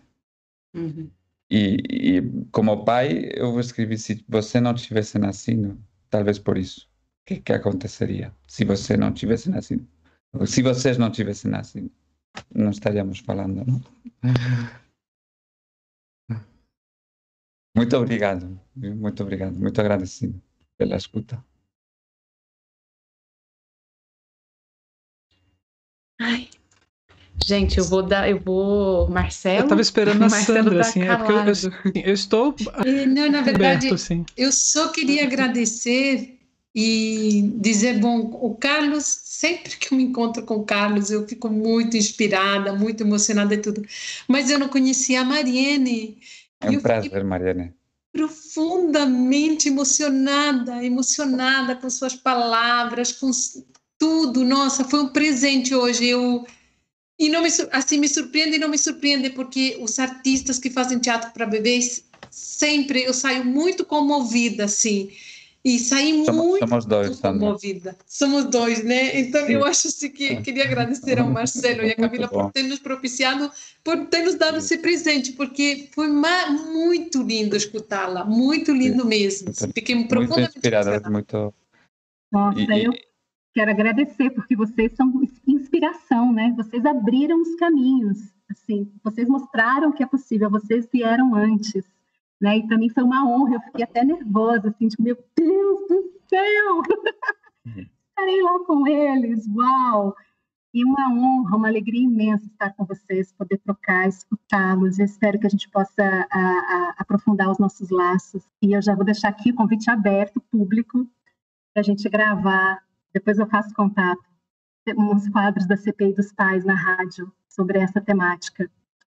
Vocês toparem, vai ser uma honra para a gente contar com, vamos, porque é muito difícil vamos. encontrar assim artistas que tenham essa sensibilidade, essa visão que vocês têm hum. para falar com esse público que são famílias, né? E, e eu amei escutá-los e vocês vão trazer muitas contribuições. Maravilha. Agradeço muito. Maravilha. Obrigada, Marcela e Camila, pela oportunidade. Muito obrigado, Mariana. Para mim também, eu me sumo a, a Sandra, foi um, um, achado, não se fala, uma, uma joia, um, uma, uma oportunidade. Eu quero agradecer muito a Camila e Marcelo, porque eh, um espaço assim, hoje, fica imprescindível. Não, não é necessário, é imprescindível poder compartilhar e ressoar, mesmo a quilômetros de distância, Uberlândia, São Paulo, Brasília, não? Enfim, e todas as pessoas que estão escutando, que nos estão escutando do outro lado, e que eu gostaria que estivessem também aqui para olhar uh, todas essas falas e agradecer também às pessoas que estão lá nos escutando. Muito obrigado e com vontade de, de estar ao vivo, não? Ao vivo. Gente, eu só tenho a agradecer, assim, do fundo da alma, né? Porque o coração, ele já explodiu aqui, assim. É, eu sabia que seria um bom papo porque a gente está com, como o Carlos disse, três joias aqui, né? É, dessa, dessa pesquisa e desse fazer do teatro da primeira infância. É, agora eu não imaginava que seria tanto. muitíssimo, muitíssimo obrigado. É, e cada vez que a gente faz um debate aqui, e cada programa que a gente coloca no ar nesse canal, a gente percebe que fazer arte é estar tá conectado com esse todo, né? Fazer arte é estar tá conectado com você dentro desse planeta, juntamente com as outras pessoas e, e ter esse olhar nessas relações.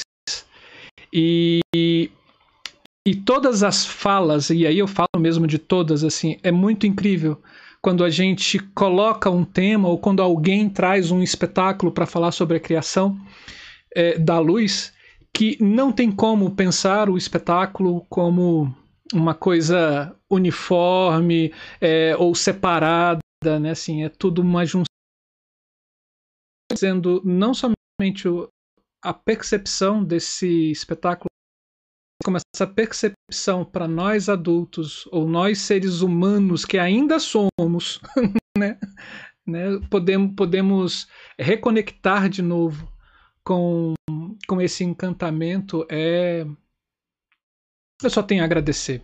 É encantador, é encantador mesmo. Muitíssimo obrigado. Esse vídeo vai estar tá no nosso canal à disposição de vocês. Usem e abusem. Bem-vindo e aqui eu já vou falar o pessoal do sobrevento, óbvio, né? Assim, tá aqui. O, o Márcio Santana está dizendo ótimo encontro, agradecemos pela oportunidade de ouvi-los. A Cia Diebe, parabéns e obrigada. Companhia Arteira, que coisa mais linda. A Cio, a Cia Fio de Sombras. E aí vai a Marcinha. A... Opa, cadê ela aqui assim? A Viviana que está na Argentina escutando a gente também o Eliezer, todas as pessoas que passaram por aqui, o Fábio Nunes, né, que falou assim: a gente perde a capacidade de encantamento quando se esquece por completo da nossa própria infância. Né? A quem mais, gente? A Gislene Perobelli, que eu acho que alguém já conhece aí, né? e aí vai. Minha mãe! Ah, que linda! E ela se inscreveu no canal Obrigado, Gislene! Muitíssimo obrigado. Saiba que aqui dentro desse canal a gente só tem conteúdo de qualidade. Né? E aí vem a Cleonice, a Sueli, o, Mar, o Márcio. Ah, cara, é muita gente passando por aqui, muita gente. A Silvia Araújo, né? Assim, é, Admilson Garcia e vai outras pessoas. São muitos, desculpem, eu não vou conseguir passar o nome de todo mundo, mas a gente só tem a agradecer a presença de vocês aqui no nosso canal. Saiba que esse canal existe porque vocês acompanham esse canal e porque essas pessoas, é, como a Sandra, a Mariene e o Carlos, abrem o coração deles e, de forma extremamente generosa compartilham esse conhecimento e essa vivência que eles têm conosco.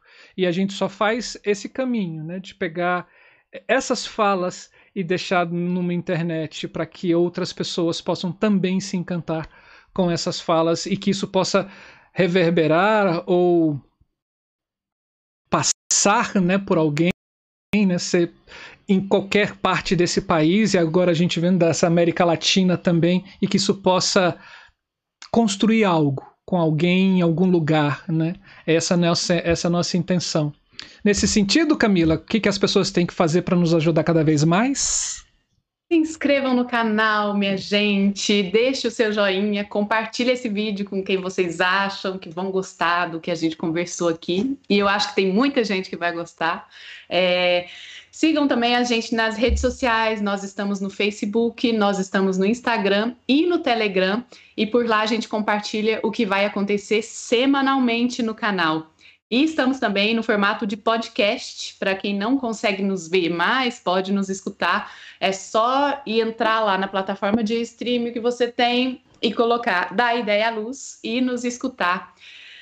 E para quem puder e quiser contribuir de uma forma monetária, né? Fazendo uma rachadinha aqui neste canal, a gente está com em cima da cabeça do Marcelo, a gente está com o nosso Pix e saibam que todo o dinheiro que a gente ganha aqui no canal, que hoje não tem nenhuma forma de patrocínio ou de de patrocínio mesmo, é, a gente usa essas verbas é, para poder impulsionar as divulgações do nosso canal. Então, saibam que é para isso é, que a gente pede esta ajuda para quem pode, lógico. E é isso, gente. Muito obrigada pela presença de todo mundo. Obrigada, obrigada, obrigada. Esse é o nosso canal da Ideia Luz, sempre com vocês de, nas segundas e nas terças-feiras, aqui direto dessa internet, dessa, desse local que não tem dono, mas que produz conhecimento e produz conteúdos de qualidade.